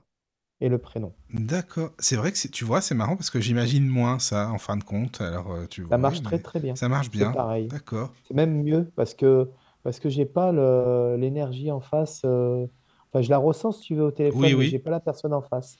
Après, sinon, je, consulte dans un cabinet où j'ai un cabinet à Ah oui. Et Oui, oui. euh, une fois par mois, je vais à Anglette, D'accord. Ah oui. dans le Côte Basque. Non, mais c'est bien parce que bah, s'il y a des, auditeurs qui ont envie de rentrer en contact avec toi ou quoi, bah voilà, hein, c'est très Ouais, bien. J'ai du délai maintenant. hein, c'est Ah oui, oui, oui. c'est pas avant juin. Oh bah oui, quand même. hein. Bah, remarque, vaut mieux ça en même temps, c'est très bien. Ouais, ouais. parce que je consulte pas beaucoup aussi. hein. Oui, il y a ça aussi, comme je vais pas en forcément. prendre beaucoup, Hmm, Mais il faut... Oui, bah oui, évidemment. Hmm. Comme je, euh, je consulte qu'une semaine sur deux à partir de janvier 2024, Oui, euh, sur, sur euh, deux après-midi ou trois après-midi que j'en prends que quatre, bon ben voilà, ça, ça va vite. Ouais. Ah, il y a des Est-ce que ça te fatigue? Est-ce que ça te Oui, fatigue? Parce qu'il y en a beaucoup qui disent non, moi c'est moi ça me génial. euh, fatigue. Ah oui, mais Euh, merci. alors, c'est pour ça que je peux pas en faire beaucoup. Et puis, Bah euh, j'ai oui. besoin. euh, c'est pour ça que je prends une semaine de repos, là, euh, une, une semaine sur deux l'année prochaine. Voilà. Pour, pour me poser, Mhm. pour pouvoir après enchaîner. Et, et, euh, les trois demi-journées que j'ai posées, tu vois, j'ai posé le lundi, le mercredi, le vendredi, avec une journée entre Non, chaque. mais tu vois, c'est fatigant, mais Mhm. ça m'étonne pas parce que bah, après, tu as des, des confrères qui te disent euh, non, non, c'est eux qui me rechargent justement, ça me fatigue pas du tout, au contraire. Alors bon, Alors, ça peut arriver hein, euh, que tu sortes comme une pile Wonder et tout, mais c'est oui, très voilà, rare. Et puis, bon, mais ce qu'il faut aussi savoir, c'est que c'est tellement d'une intensité d'amour, etc., que souvent, moi, j'ai les larmes aux yeux parce que c'est tellement beau que, et que je suis un hypersensible. Donc, euh, c'est éprouvant. hein, euh, Ça doit être compliqué, hein. de Kleenex, tu vois. Mais à gérer, ça doit être compliqué quand même quand tu as Mhm. des, des personnes comme ça qui viennent te consulter et que toi-même, tu es hypersensible et tout. C'est. Ouais, Parce qu'on Voilà, ressent quoi. tout. Et puis, euh, Et et puis ben, on ressent aussi quand quelqu'un euh, est malade maintenant et est parti de maladie, je vais ressentir un petit peu ce qu'ils ont eu. Par exemple, j'ai eu oui, quelqu'un qui est parti d'un cancer du, du poumon qui pouvait plus respirer euh, et je ne pouvais plus respirer. Donc je sais, voilà, Mhm. euh, je, je revis, si tu veux, dans mon corps physique des, des, des- des petits symptômes. J'ai eu une personne qui est partie, euh, qui s'était présentée à moi. Je savais pas. J'ai dit, écoutez, j'ai une Janine qui, est- qui a 70 ans et qui est partie apparemment de la tête parce que j'ai très très mal à la tête.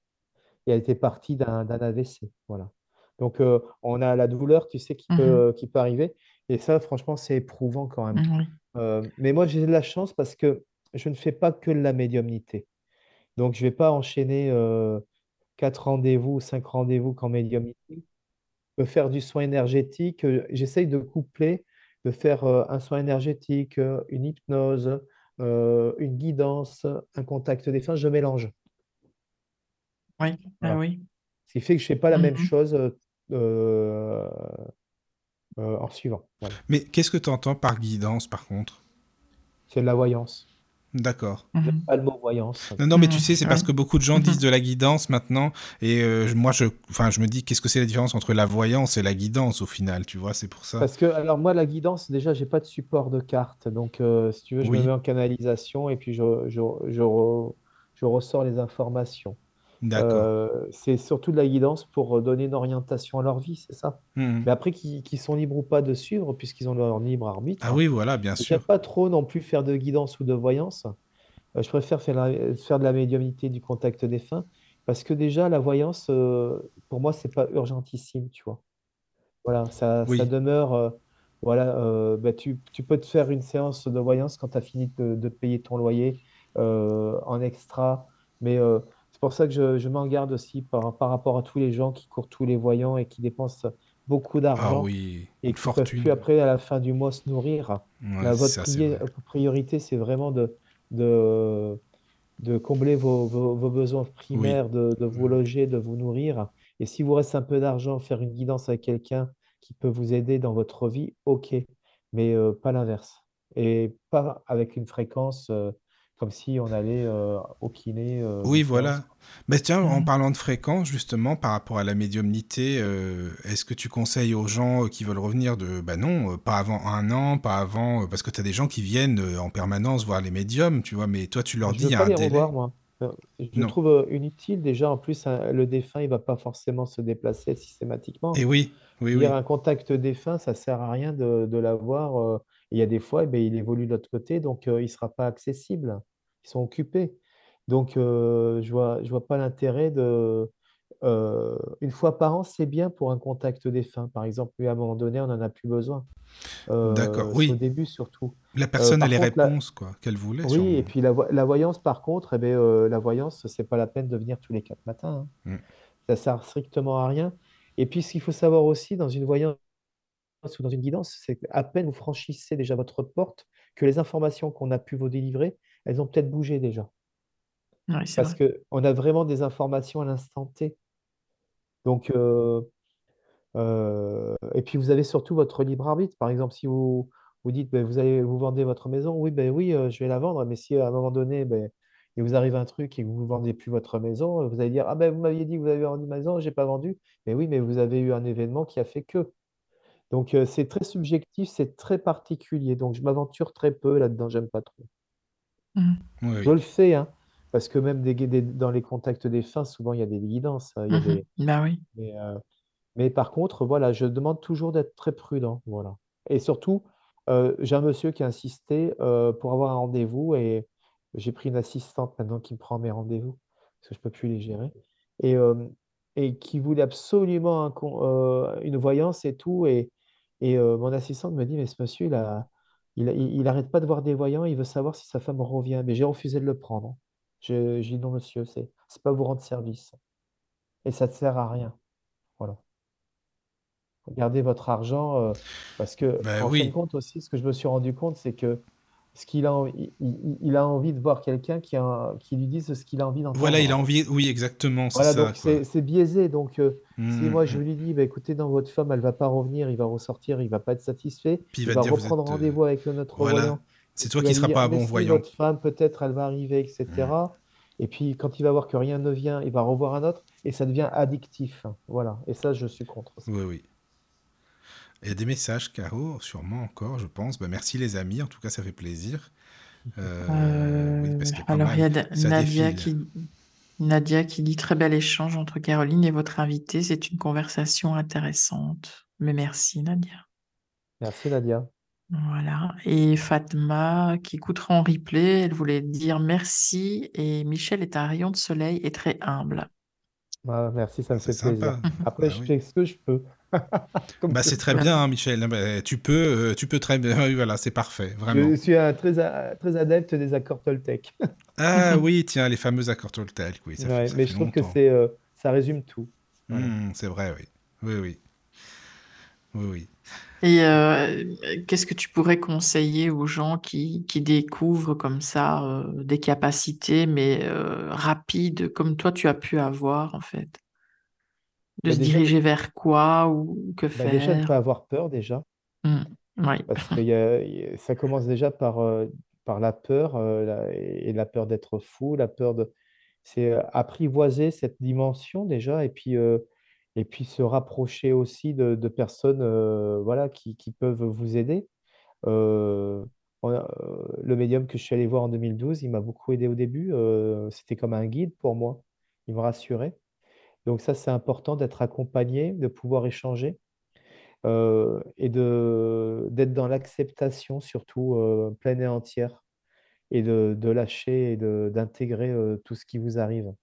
Après, la méditation, les phases de méditation, ça peut beaucoup aider aussi. La méditation, le yoga. et puis, puis oui, vraiment accueillir ce qui vous arrive et, et surtout le mettre à disposition d'un plus grand nombre. Voilà. C'est sûr. Et de faire attention aussi où on met les pieds. hein. Bien sûr, mais ça, c'est l'apprentissage de la vie. Ouais, oui, bah oui. C'est-à-dire que même s'il y a une mauvaise expérience, de retenir que cette mauvaise expérience est un enseignement qui nous donne. Hmm. C'est important parce que souvent on voit toujours le côté négatif, mais euh, tout ce que l'on vit est un enseignement. Bah oui, ça oui.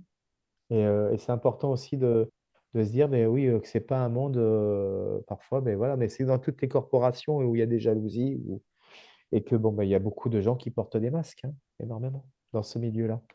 C'est sûr. Voilà. Rester À qui le surtout dis-tu? humble C'est et les sûr. pieds sur terre. Hmm. Ne pas oublier qu'on est des êtres incarnés, donc euh, de pas de pas se percher, quoi. Ah oui, c'est vrai que si on plane à 15 000, euh, c'est pas la peine non plus, C'est ça c'est ça, sûr. de- voilà, Ça, de ouais. pas partir dans des délires, euh, Oui, oui, oui, oui. de rester les pieds sur terre. Ben, tu sais, maintenant, les mots que tu entends en permanence, c'est toujours alors gratitude, euh, namasté, bienveillance, amour, charité, tout ce que tu veux, mais alors après, euh, va voir ce qui se passe derrière, mais vaut mieux pas ça. euh, balancer ces mots-là à tout va, et puis, comme tu le dis, hein, vivre avec le cœur, et puis euh, faire vraiment les Oui, choses au puis mieux, euh, et puis c'est ce- comme je te disais, c'est un art de vivre au quotidien, c'est de se Oui, comporter le mieux que l'on peut dans sa vie au quotidien. Mhm, c'est ça, Voilà, c'est ça. faire de son mieux. Voilà, ah ben, il faut faire son cultiver le non-jugement, ce qui est très très très difficile. Mhm.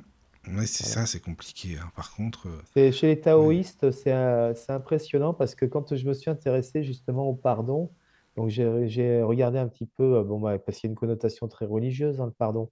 Donc je voulais me détacher un peu de cette connotation religieuse, mais je suis tombé à un moment donné sur un reportage d'un moine taoïste euh, qui disait que le mot pardon n'était pas traductible euh, dans, dans le Tao, tout simplement parce que le pardon est le fruit d'un jugement porté sur une situation ou sur une personne à un moment donné.